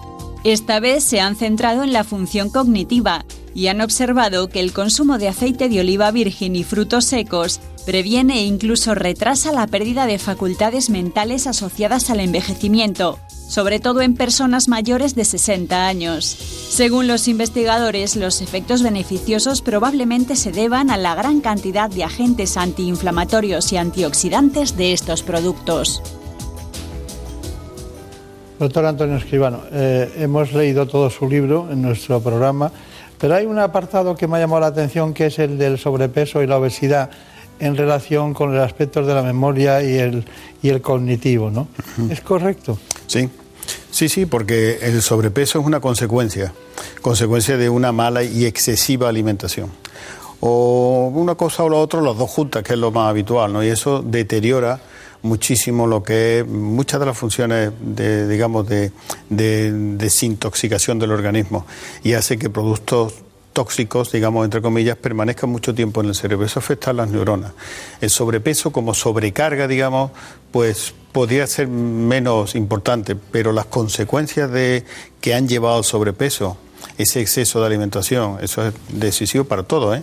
El hígado, el riñón y por supuesto el cerebro. Los plátanos tienen potasio, son muy buenos, pero para el aparato digestivo eh, tomar un plátano por la noche es bueno. Sí, sí, sí, sí, sí. Aquí, o sea, el aparato digestivo hay una cosa que tolera muy mal, que es la cantidad. Comer mucho, aunque sea algo que tenga pocas calorías, ese volumen tan excesivo de comida no es bueno. Comer poco es lo único, lo único de verdad que está demostrado que alarga la vida y que hace que las funciones vitales actúen más sosegadamente. Es la única cosa que nosotros podemos hacer para evitar el envejecimiento y prolongar la vida es comer poco. Comer, comer muy bien y comer poco, incluso menos de lo que se necesita para vivir. Eh, perdónenme, pero eh, tengo la sensación de que eso debe ser porque el consumo de calorías para asimilar lo que tomamos es más alto. Gastamos más energía cuando comemos más, ¿no? Por supuesto, y aparte es un estrés, o sea, una comida muy eh, excesiva es un pequeño cataclismo metabólico, ¿no? O sea, el organismo, el tragar las cosas es muy bonito, está, qué rico está, sí, pero si el estómago pudiese hablar después de una comida copiosa, una gran cantidad de comida, tiene que digerirla. Es como si a ti te dan 20 paquetes, ¿no? Toma 20 paquetes, sí, ahora llévalos. Pues algo parecido, y el estómago eso no lo tolera bien. Digo que usted que vive en Córdoba, allí es fuerte de vez en cuando. ¿eh? Sí, se come. El mundo entero que puede comer, come mucho. Mientras tanto hay otros que no pueden, pero los que pueden comen mucho. Pero, a ver, es que hay que comer con la cabeza primero y luego con el estómago. El sabor, el aparato digestivo humano tiene 12 metros, perfecto, entre 11 y 12 metros. 5 centímetros están dedicados al sabor, 11 metros 95 son moléculas. El organismo, esos 5 centímetros los tolera bien, vale, está bueno, pero lo que importante es que sea bueno. Bueno, pues toda la gastronomía, todos los Masterchef, todo lo que se hace, están dedicados a los 5 centímetros. Nadie se preocupa de los 11,95, yo sí. Ya veo que te ríes. ¿Cuál es tu pregunta? No, lo que comentaba de los cinco hábitos saludables, si sentamos estas bases de hábitos saludables en la vida en los niños, que es cuando el cerebro está en pleno desarrollo, ¿cómo es de importante? ¿Nos aseguramos un cerebro sano de adultos? el cerebro, el problema del cerebro es que nosotros no somos conscientes de que está ahí. Nosotros conducimos la vida desde el asiento del conductor, que es el cerebro, entonces no lo vemos. Lo mismo que no vemos el hígado y no vemos el riñón. Y como no lo vemos, lo despreciamos. La gente, las uñas, por Dios, las uñas, el pelo, pestañas, cejas, eh, manicura, la gente se gasta en el pelo. Por Dios, ¿cuánto se gasta la gente en el pelo? El pelo es un empleado del cerebro. Un empleado además que está ahí para que no se caliente, ¿no? Sin embargo, lo gordo que es el cerebro, lo importante, no, no tiene importancia. El yo lo empleamos mal, ¿eh? Porque ya dos lo han empleado muy bien, ¿no? El pelo no lo... Mm, claro, no se tiene en cuenta que está, que está ahí. Y además el ser humano es muy curioso, porque cada vez que quiere divertirse, le da una patada al cerebro. Cada vez que quiere una juerga, come mucho, fuma, bebe, se droga. Hombre, por favor todo hace daño al cerebro. No se preocupe, la próxima vez venimos con hábito todos. Vamos a venir aquí. No, no, no. Sí, se puede estar estupendamente ¿Ah, sin beber, sin fumar, comiendo poco. Eh, me, he ceñido cuatro cosas. la vida tiene miles. Ahora la veremos, ahora la veremos.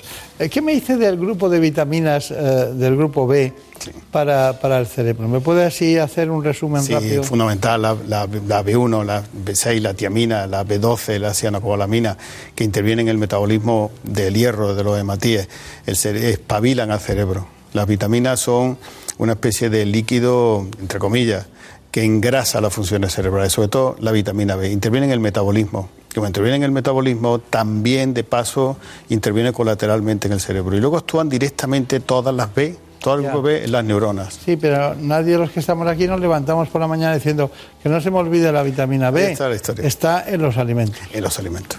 Está en los alimentos. Además hay un estudio muy bonito que se está haciendo últimamente y es que los, eh, los componentes de los alimentos tienen su efecto máximo cuando van en el alimento. Muchas veces pensamos, bueno, no tomo vitamina B, pero me tomo una pastilla de vitamina B. No tomo fruta, pero tomo una pastilla de, de- Claro. de vitamina C. No, no.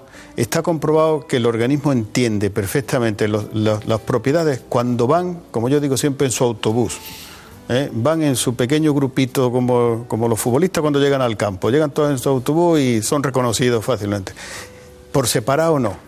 Y en la estructura bioquímica que muchas veces intentamos del fármaco tampoco, en, muy, en mucha menor cantidad. Por eso lo interesante, yo digo siempre, las vitaminas se comen, no se toman. Bien, está bien, está bien, sí, está bien. Bueno, Marina Tulián me ha dicho, no te olvides, por favor, doctor, que yo quiero saber lo que pasa con el sueño. Pues- Ahora, pues sí, Es lo que te gustaba, ¿no? Con el sueño. ¿Por qué? ¿Por qué cuando dormimos menos o peor tenemos más hambre, pero además hambre de alimentos muy poco saludables? Porque la insulina mete la pata y la insulina hace que baje la glucosa y la gente que duerme poco tiene una ansia un poco más de alimentos azucarados. Por eso hay que dormir. Nos pasamos 30 años durmiendo y esos 30 años hay que cuidarlos tanto como el resto de los 60. Yo no. Pongamos que no, que no, que estamos conscientes. Cuando alguien quiere ganar tiempo, siempre, como se dice en mi tierra, le pega un rebañón, un rebañón al sueño. O se lo pega en el inicio o se lo pega al final. No, no, no.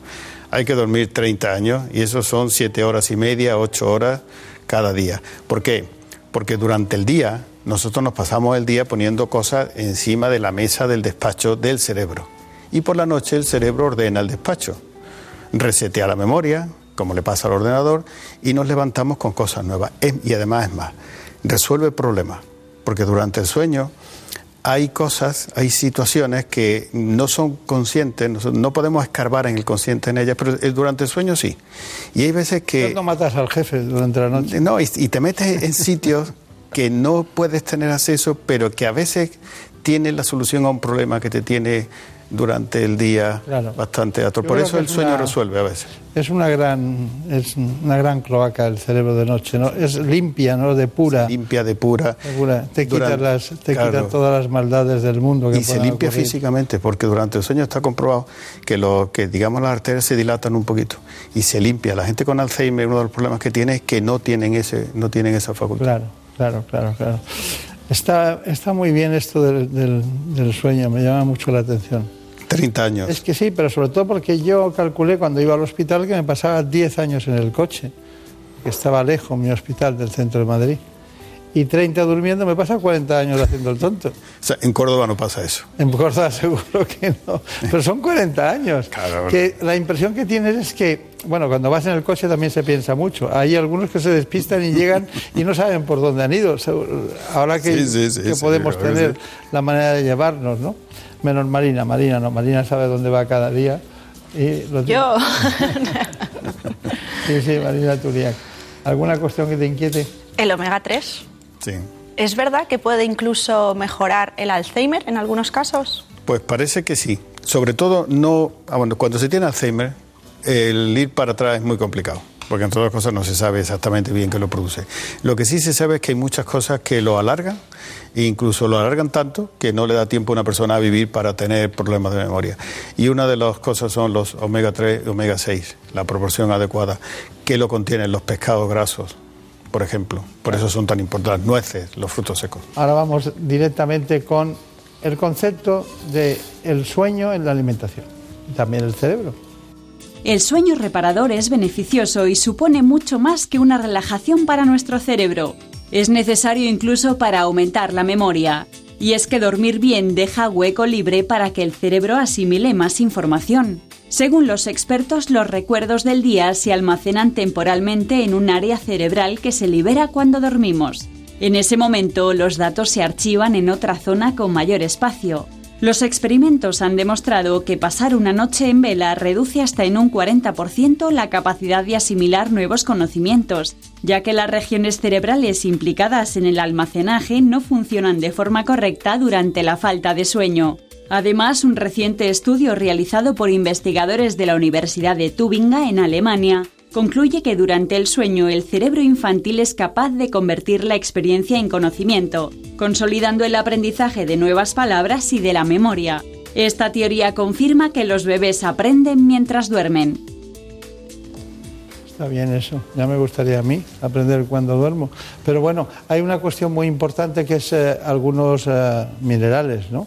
El magnesio, el potasio, pero ¿y del zinc? ¿Qué me dice? El zinc junto con el hierro son, es el, el, el, el oligoelemento más presente en el cerebro. Se ha visto que las personas con Alzheimer tienen menos zinc en el cerebro que las personas normales y es decisivo para todo lo que es la función cognitiva y la memoria. ¿Y dónde lo encontramos? El zinc está en los cacahuetes, está en los pescados, está en las ostras. y el- Eso, el- eso me gusta. Sí, sí, está en las ostras, vamos, sobre todo lo- lo- en los Yo no tomo nunca ostras porque frutos secos bueno. frutos secos y pescados, sí. Está bien, está bien. Bueno, vamos con la alimentación concretamente y algo esencial para nosotros, fundamental para las personas que estamos aquí, que es la empatía. Sin empatía hay tristezas. Con la tristeza hay angustia, ansiedad y acabamos en depresión. Se toman medicamentos y es un círculo vicioso. Así que vayamos con este asunto. Los alimentos no solo proporcionan energía al cuerpo, sino también a la mente. Numerosos estudios realizados en los últimos años han confirmado que existe una relación entre comer cierto tipo de alimentos y el hecho de sentirnos mejor, más relajados o incluso más contentos. Son muchos los alimentos que nos ayudan a sentirnos felices, por ejemplo los ácidos grasos omega 3 y 6, además de regular el colesterol, influyen en el desarrollo cerebral y levantan el estado de ánimo. Por otro lado, las proteínas favorecen la producción de dopamina, una hormona que nos mantiene activos y animados. También hay que incluir en la dieta de la felicidad alimentos que contengan triptófano, un aminoácido que al llegar al cerebro estimula la producción de serotonina. Y así combatimos de forma natural trastornos como la depresión, la ansiedad y el insomnio. Entre los alimentos ricos en triptófano están los cereales integrales, la leche, el huevo, los pescados, la carne, el chocolate, la soja, la piña, el plátano o el aguacate. Cuando una dieta es pobre en este aminoácido disminuye la capacidad de concentración y la memoria. Bueno, se ha dicho todo. Mira que a mí me gusta la dopamina y no, no he entrado porque sabía que venía aquí y el triptófano igual, ¿no? Pero bueno, ¿cuál es su conclusión? La conclusión es que el cerebro es, es nuestra vida, la memoria es la única, el único equipaje que llevamos durante la vida. Nosotros escarbamos en el tiempo con la memoria, cuidarlo es fundamental y para cuidarlo hay algunas cosas que hay que hacer, algunas que no hacer y otras que dejar de hacer. ¿Qué hay que hacer? Comer bien, alimentarse correctamente como lo tenemos descrito, hidratarse bien, dormir adecuadamente, mantener mm, en actividad el cerebro, ser optimista, dejarte tanta multitarea, tanto móvil y tanta historia, no querer acaparar tanto de conocimiento, pararse a pensar de vez en cuando y evitar todo lo que es dañino, evitar el alcohol, evitar el tabaco, evitar la droga, evitar ser un- una persona desagradable y con, como decimos en mi tierra, con mal ángel, nosotros lo abreviamos, decimos malaje, mal ángel, y de alguna manera... De ahí si- viene. De ahí viene, claro, siendo positivo y manteniendo un poquito de... pensar un poco en que el cerebro hay que cuidarlo, aunque no lo veamos.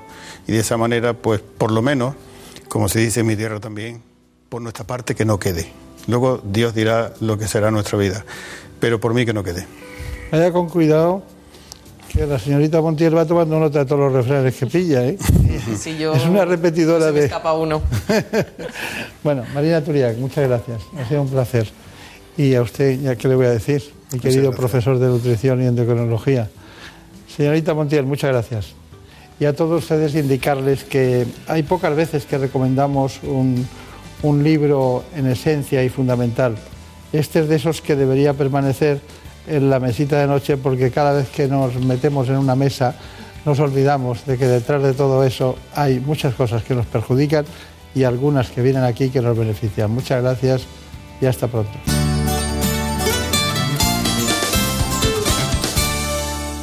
Esta semana en Murprotec consigue el mejor tratamiento antihumedades del mercado con unas condiciones únicas. Financiamos nuestros tratamientos a 60 meses sin intereses o aplicamos un 15% de descuento en nuestras soluciones. Solo desde el 23 al 30 de noviembre. Llámanos al 930 1130 o accede a murprotec.es.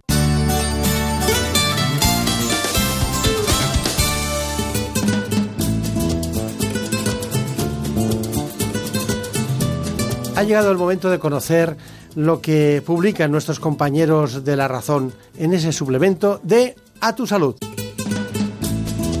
Saludos desde La Razón. Esta semana seguimos hablando de coronavirus, pero ponemos el foco en la tecnología y en el papel que juega la inteligencia artificial, ya que dos nuevos algoritmos detectan más y antes la COVID-19 que los especialistas.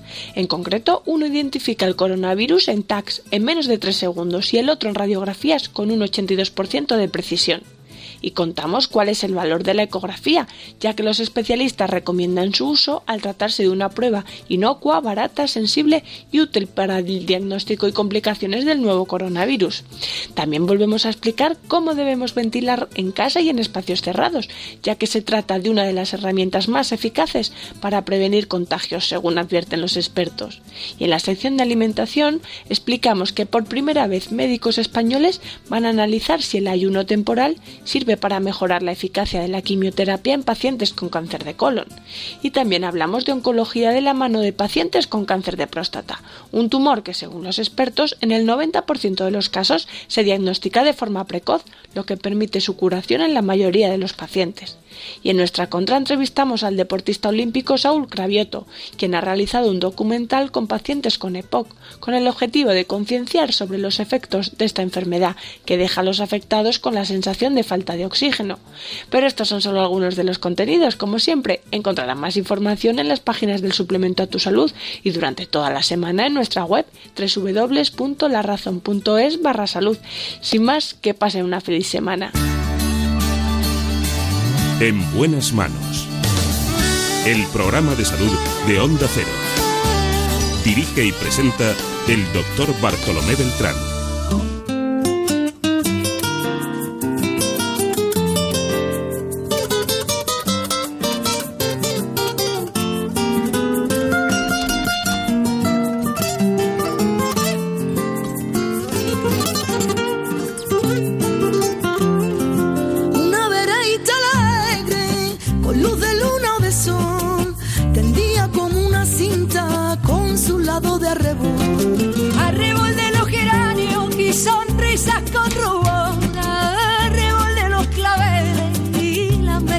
En flor.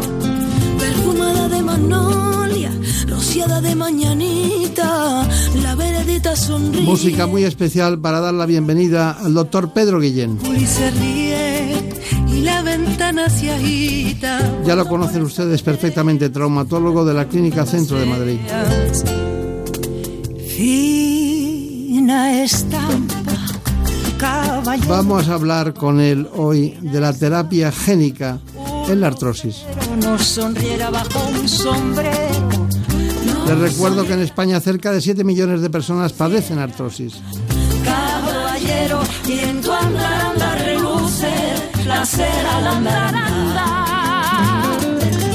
Y con estas alegrías nos vamos a nuestro informe tradicional en este espacio. La artrosis es la enfermedad reumática más frecuente en España. Afecta al 16% de la población, unos 7 millones de personas.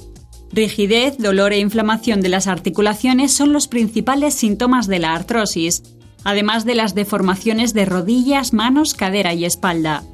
El envejecimiento, la genética y el exceso de peso son algunas de sus causas, y aunque se trata de una patología irreversible, hay ciertas medidas que pueden prevenir su aparición e incluso frenar su avance, consiguiendo una mejor calidad de vida.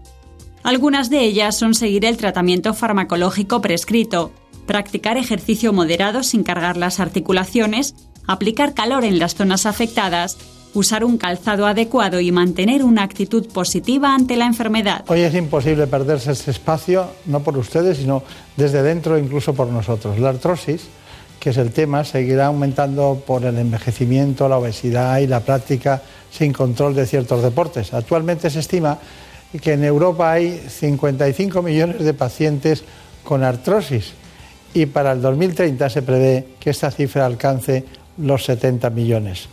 El hipogonadismo, la ingesta elevada de alcohol, el tratamiento con glucocorticoides son las causas más frecuentes de osteoporosis en el hombre, pero también es verdad que la artrosis es algo, un proceso degenerativo que viene pausadamente con nosotros acompañando el envejecimiento, pero hay alguien que se preguntó un día, ¿tenemos que hacer algo con este asunto? Se trata del doctor Pedro Guillén, director de la Clínica Centro de Madrid, uno de los grandes especialistas españoles, especialista en traumatología y ortopedia. Doctor Guillén, ¿de dónde es usted de Murcia? De Archena. De Archena. ¿Y Marina, y Marina Montiel de dónde es de Murcia? De Caravaca de la Cruz, aunque bueno, también Cejina y tengo... ¿Y hay mucha distancia entre un sitio y otro? 30 kilómetros. Nosotros somos del Mediterráneo los dos. Nosotros hemos nacido a la sombra de un tomate. sí, pero no se nota nada, ¿eh? No se nota nada. Bueno, hay una cuestión. Es cierto que usted dijo en algún momento, hay que detener la senescencia del cartílago y un día después de muchas, de, muchas intervenciones de cadera, de rodilla, de prótesis de cadera, de prótesis de rodilla, usted dijo, esto no puede ser. Y después de operar a Butragueño, a distintos especialistas eh, de todo tipo que venían a buscarle a usted, incluso médicos, a deportistas como Fernando Torres, a muchos, dijo, hay que volver para atrás con esto. Y se lo planteó. ¿Es cierto eso? Es, es verdad. Es verdad porque estaba disconforme ante un enfermo que tienes delante te salen muchas eh, ideas para investigar. Mm, yo no estoy de acuerdo con lo que se está haciendo en la artrosis. Estamos convirtiendo en excelentes artrósicos. Como el diabético, ¿quién cura la diabetes, querido Beltrán? Es un excelente diabético. Pues en la artrosis mi lucha es que ese excelente artrósico lo siga. Es decir, si desde el principio tú ves un paciente con una articulación dolorosa, que la causa puede ser un menisco, una inestabilidad o una angulación mala, corrígela. Si no, sabes que al año va a venir con más artrosis, a los tres años con más artrosis. ¿Qué vas a esperar a los 65 para poner una prótesis? ¿O vas a esperar que se muera antes de que le toque la prótesis? Perdóneme, usted empezó en el 96 con esa inquietud hace 24 años. Sí, señor, sí, señor. En el 96. Claro que sí. Y, y además empezó, y empezó con grandes especialistas españoles, pero que estaban en Estados Unidos. Efectivamente, efectivamente. Que además cada vez que veo habla de él. Sí, sí. Eh, eh, ¿Decimos el nombre? Sí, sí. Mm, don Juan Carlos Ipisúa Belmonte, nacido en Ellín, muy cerca de la ciudad donde ha nacido ella. Mm, el problema del enfermo, el enfermo debe estar equidistante del médico práctico y del investigador. Si está equidistante yo planteo una necesidad y le digo al otro, oye, mira, no me cura esto, podemos hacer otra cosa. Pero si él está investigando el sexo de los ángeles, por ejemplo, que a mí no me va a servir, no, no compensa mi actividad. Sin embargo, yo le demando y le digo, este cartílago dañado debo empezar a corregirlo. Y yo le digo siempre, el condrocito dañado hay que sitiarlo con la investigación, hay que acosarlo con la investigación. Usted está hablando de artrosis, está hablando de la primera causa de incapacidad permanente. Sin duda. Que eso es terrible. 250 millones de personas en el mundo, ¿va Sí. Es terrible. Pero tengo aquí anotado el DGCR8, que fue lo que, con, lo, que ustedes empezaron a salir en todas las publicaciones mundiales. ¿Y qué es el DGCR? Esto es una molécula que se ignoraba su actuación sobre la senescencia o envejecimiento de una célula. Una célula tiene la heterocromatina que se desorganiza cuando es vieja la célula da lo mismo en la piel, da lo mismo en, el hueso, da lo mismo en el cartílago. Y si nosotros reconducimos esa heterocromatina, haremos más joven la célula. Ahí nació todo. Yo quería una célula más joven y, la demanda él le decía, Juan Carlos, tenemos que hacer esto. Entonces salió, que se publicó en la revista Nature, como sabes, en el, el día 6 de junio del año pasado.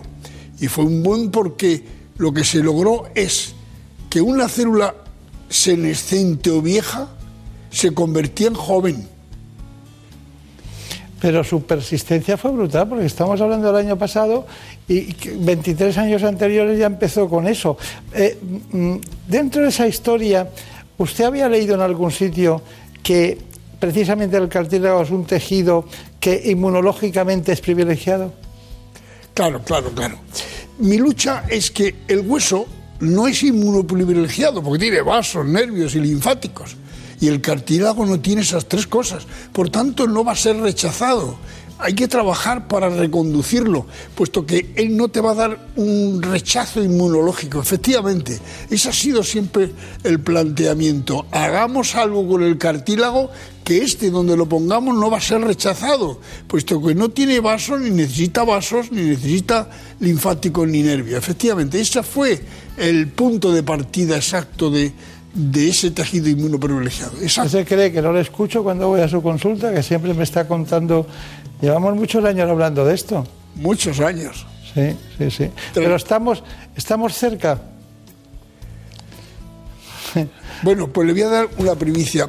Ya la Agencia Española del Medicamento y Productos Sanitarios y la FDA nos ha autorizado la aplicación humana de este producto. Ya se ha hecho la aplicación toda en animales mm, pequeños, ratones, se ha pasado animal grande, se ha confirmado en animal grande, entonces ahora empezamos ya en aplicación en humano, que la lista es inmensa, porque si yo fuera un artrósico me lo pondría. Porque ¿qué me queda? ¿Que me pongan una prótesis dentro de tres semanas? Pues voy a intentar que esta sustancia me reconduzca a la célula. Pero es que fue muy llamativo que a las ratones que le produjimos artrosis, con artrosis, resulta que se volvieron las articulaciones normales. Esto es muy importante. Tenemos que tener cartílago. Doctor Beltrán, no me vale ya una- un extremo óseo sin una célula cartilaginosa, no me vale. Necesito alguna para reconducirla. Lo si ya no queda ninguna, va a la, a la prótesis. Está bien. Bueno, ¿le parece que para aquellas personas que se sitúen de dónde venimos, porque usted nos está llevando a dónde vamos? Bueno, eso está muy bien, pero ¿cuál es su, la última noticia que tenga usted?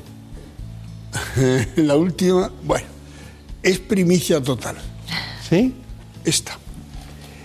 ¿En qué consiste? Mm, Esto es que hemos logrado, y está, está pendiente ya de, en prensa, en el Nature, 2020. es que hemos reprogramado células de hígado y han sido convertidas en sanos.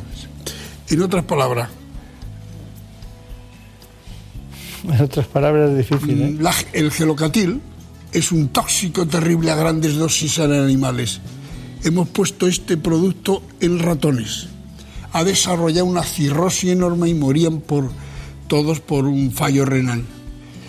A un grupo de 50 no le hicimos nada y a otro grupo de 50 le colocamos unas moléculas para reconvertir las células y en aquel animal no murió ninguno de los que nosotros aplicamos las células.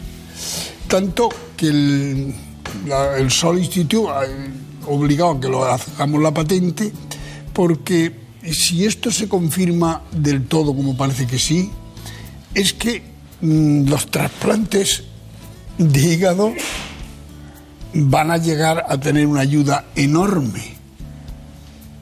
En el mundo de hoy hay precariedad de órganos. Claro. Y si el hombre es cada vez más longevo, menos altruista, menos accidente de tráfico como depósito de órganos, pues vamos a necesitar más. Esto es una ventana abierta enorme a la posibilidad de que quedándote un 30% de células sanas de hígado, se va a recomponer el hígado sin necesidad del trasplante re- hepático.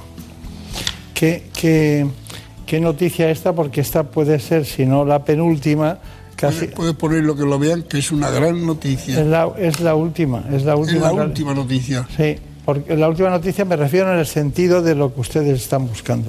La célula es un medicamento. Siempre lo ha dicho. ¿Verdad que lo hemos hablado siempre los dos? Es decir, la célula es la oportunidad que tiene el médico para reconducirla. La célula está infectada, la célula. Lo que más me ha gustado de todo lo que ha dicho, que es filosófico puro, que es que estar entre la práctica diaria, entre el ejercicio diario de la traumatología y la ortopedia y tener el investigador equidistante para que lo que piensas te lo realice, que no vaya él solo ni tampoco usted solo. Eso me ha parecido básico para entender todo este asunto. Nosotros seguimos con el doctor Guillén, estamos hablando de artrosis, del New Deal, la nueva frontera de la artrosis, más allá de las intervenciones de sustitución o de prótesis, sino de entender lo que es no solo el cartílago, sino por qué se puede regenerar algo que tiene unas características muy especiales que se intuyen en la práctica clínica y se han llevado al laboratorio de la investigación. La Fundación Pedro Guillén, en colaboración con el Salk Institute, la Academia de Ciencias China y la Clínica Centro, están desarrollando una investigación para conseguir un tratamiento de terapia génica para la artrosis. Se trata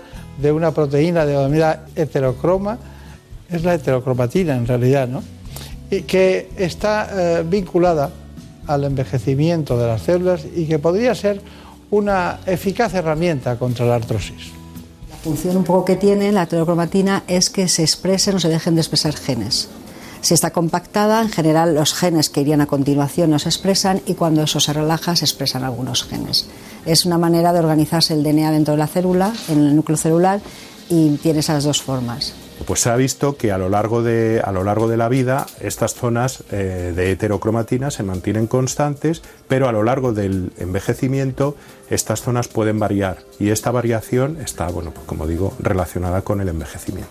En este estudio lo que se ha demostrado que esta proteína tiene que ver con la estabilización de las zonas de heterocromatina, es decir, zonas que están desorganizadas, esta proteína lo que hace es organizarlas y evitar que se produzcan eh, los procesos del envejecimiento. Lo que se busca, el tratamiento con esta proteína, lo que haría sería aumentar, de alguna manera, estabilizar la heterocromatina y disminuir los procesos asociados al envejecimiento. En este caso, enfermedades como la artrosis, que están relacionadas con el envejecimiento, mediante esta proteína pues, se conseguiría paliar los efectos de, de estas enfermedades. Al introducir esos vectores con la proteína dentro de las células, eh, el efecto se ha visto en, rata en este caso es que esa proteína luego es, eh, se excreta a la cavidad articular, es absorbida por otras células y se empiezan a recuperar de alguna manera, en este caso el cartílago, la artrosis es el cartílago degenerado, ¿no?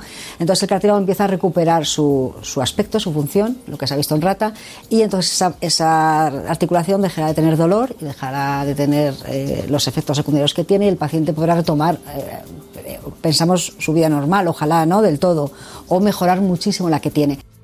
Bueno, ya ven ustedes eh, las técnicas de investigación, porque claro, el tema de la rodilla y todas estas cuestiones de la traumatología ortodoxa no tiene nada que ver con la investigación, que es el otro cabo en el que está inmerso el doctor Guillén con sus compañeros científicos americanos, nacidos precisamente en España. ¿Hay una pregunta de, de la calle? Sí. ¿Es la artrosis una enfermedad que eleva el riesgo de sufrir otras muchas? Bueno, mm, sí, porque te, rompe la actividad, tú mm, pierdes calidad de vida y entonces si es propenso a engordar te va a decir, doctor, ¿cómo, si no ando yo, ¿cómo voy a gastar? Tú le hablas que come menos, pero bueno, eso es un tema. Y entonces obliga a que consuma muchos calmantes, antiinflamatorios, eh, productos que, que no curan jamás la artrosis. He dicho jamás. No hace más que hacer un buen artrósico. Y yo me rebelo contra eso. Hay que tratar de corregir las causas fundamentales de la patología. Nosotros pretendemos devolver al enfermo las capacidades que le ha secuestrado la enfermedad. Se las ha secuestrado, las ha perdido, las tiene que las puede recuperar mañana con una prótesis o con un- una célula que reconduzca el- cartílago dañado. Eh, eh, hay una cuestión, mm, para mí es muy importante, y es que claro, hay algo que no se pierde. Usted tiene que seguir haciendo una artroscopia. Sí, sí, sí, sí. Porque si no hacemos una artroscopia... ¿Se acuerda de la artroscopia sin cables? claro, sí, es mi abanderado. Claro. Eh, es mi abanderado. Quizás son de los pasos, yo digo que los tres pasos más importantes de la ortopedia del siglo pasado fueron las prótesis, la artroscopia y los cultivos celulares. Claro, pero no puede haber cultivo celular que llegue al cartílago si no hay una artroscopia previa. Una pregunta, ¿por qué hay tan poco rechazo en los cartílagos y en el resto del organismo? Porque claro, en una célula como no tiene vasos, ni tiene nervios ni linfáticos, mmm, la inmunología ahí no tiene ningún efecto. Y entonces tú como las pongas va a crecer. Una célula cuando tú la colocas cultivada, se, se, pone anexión a las otras y por, hay un lenguaje bioquímico, se dan mensajes, se conocen, puesto que son hermanas, ya que esta es dividida de una hermana suya, y entonces se conoce y entonces ella empieza a producir la matriz celular y a formar un tejido, claro. con lo cual repara. No me vuelva a contar que usted nació debajo de un tomate, ¿eh? no me vuelva a contar eso. bueno, María Turía quería preguntar algo más. Doctor Guillén, ¿qué porcentaje de éxito tienen las prótesis en la rodilla? Mm, eh, quizá. Mm, No es, quiere- una, es una excelente ¿Qué pregunta. está pensando? Porque no quiere mentir, ¿no? No, exacto, exacto. Siempre me preocupa que las personas. No hay nada en medicina de error cero, ni siquiera la abstención. Si te abstienes de hacer algo, también te puedes equivocar. Claro. Por tanto, cuidado.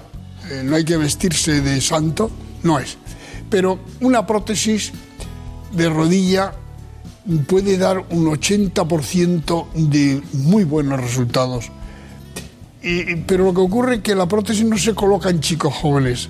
Son personas mm, que tienen alguna morbilidad añadida, es obeso, es edado, mm, tiene hipertensión, pero si es una persona de carril, como llamamos, puede llegar hasta el 92% de excelentes resultados. Y, ya que pregunta eso, Marina, que es una pregunta, me ha parecido muy inteligente, el tema de eh, primero una y luego otra. ¿Cuánto tiempo entre una y otra? Sí, sí. mm, se va a empeorar, si las dos están dañadas, se va a empeorar después de operar una, la otra. Porque durante un tiempo va a soportar la carga.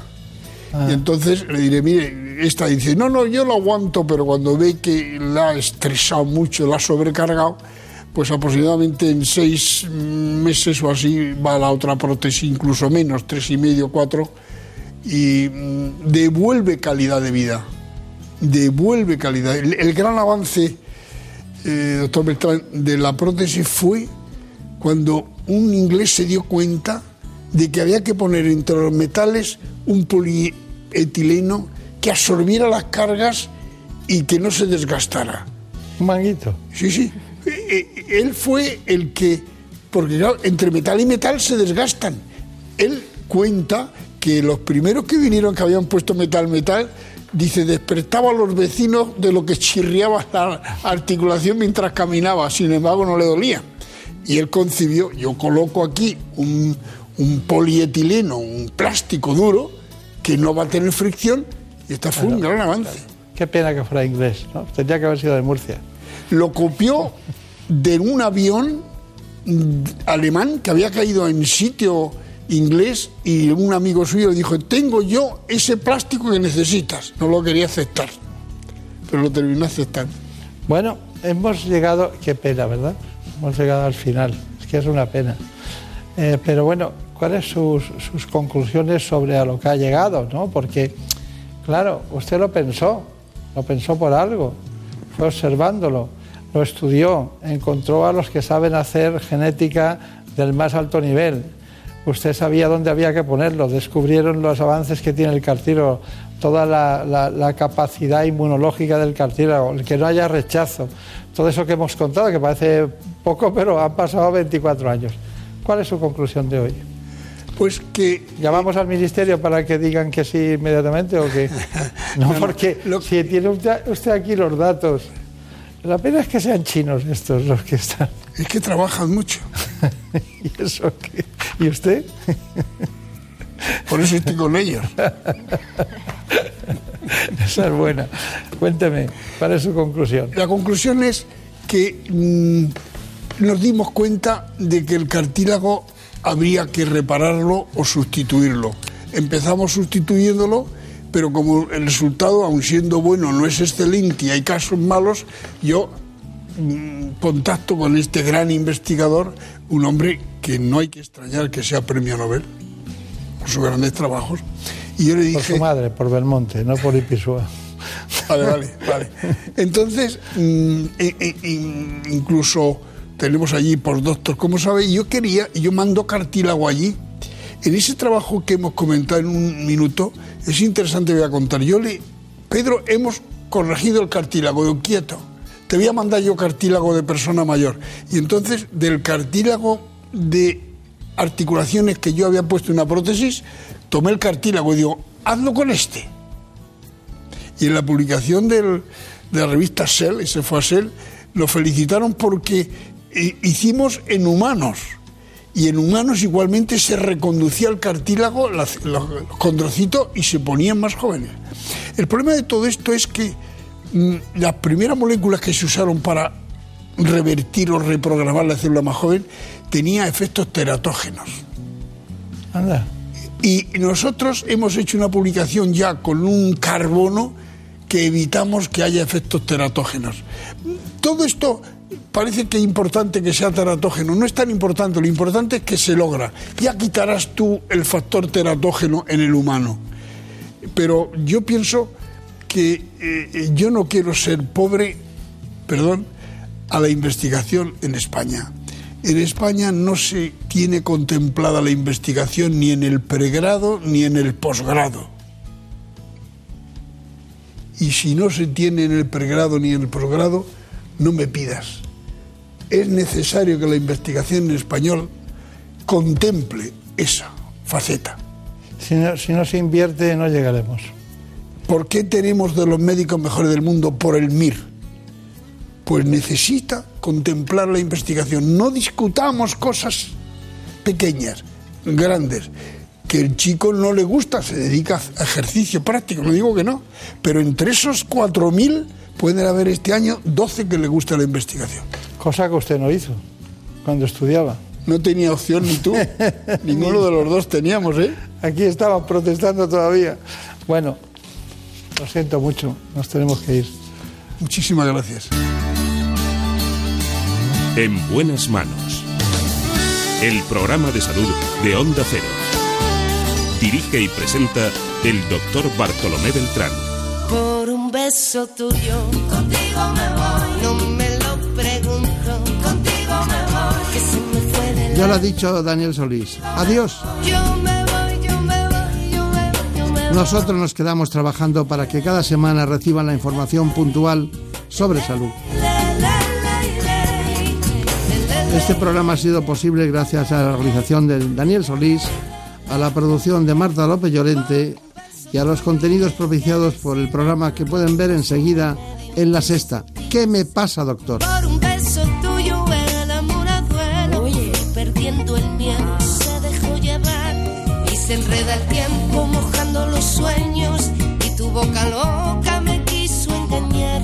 Por un beso tuyo ya no tengo dueño. Acércate un poco, muéveme a besar. Por un, Un beso tuyo, contigo me voy. No juegues conmigo, contigo me voy. Quédate esta noche, contigo me voy. Conmigo, conmigo, conmigo. Ay, por un beso tuyo, Muchas gracias por todo, que tengan buen fin de semana y hasta pronto. por un beso tuyo, contigo me voy.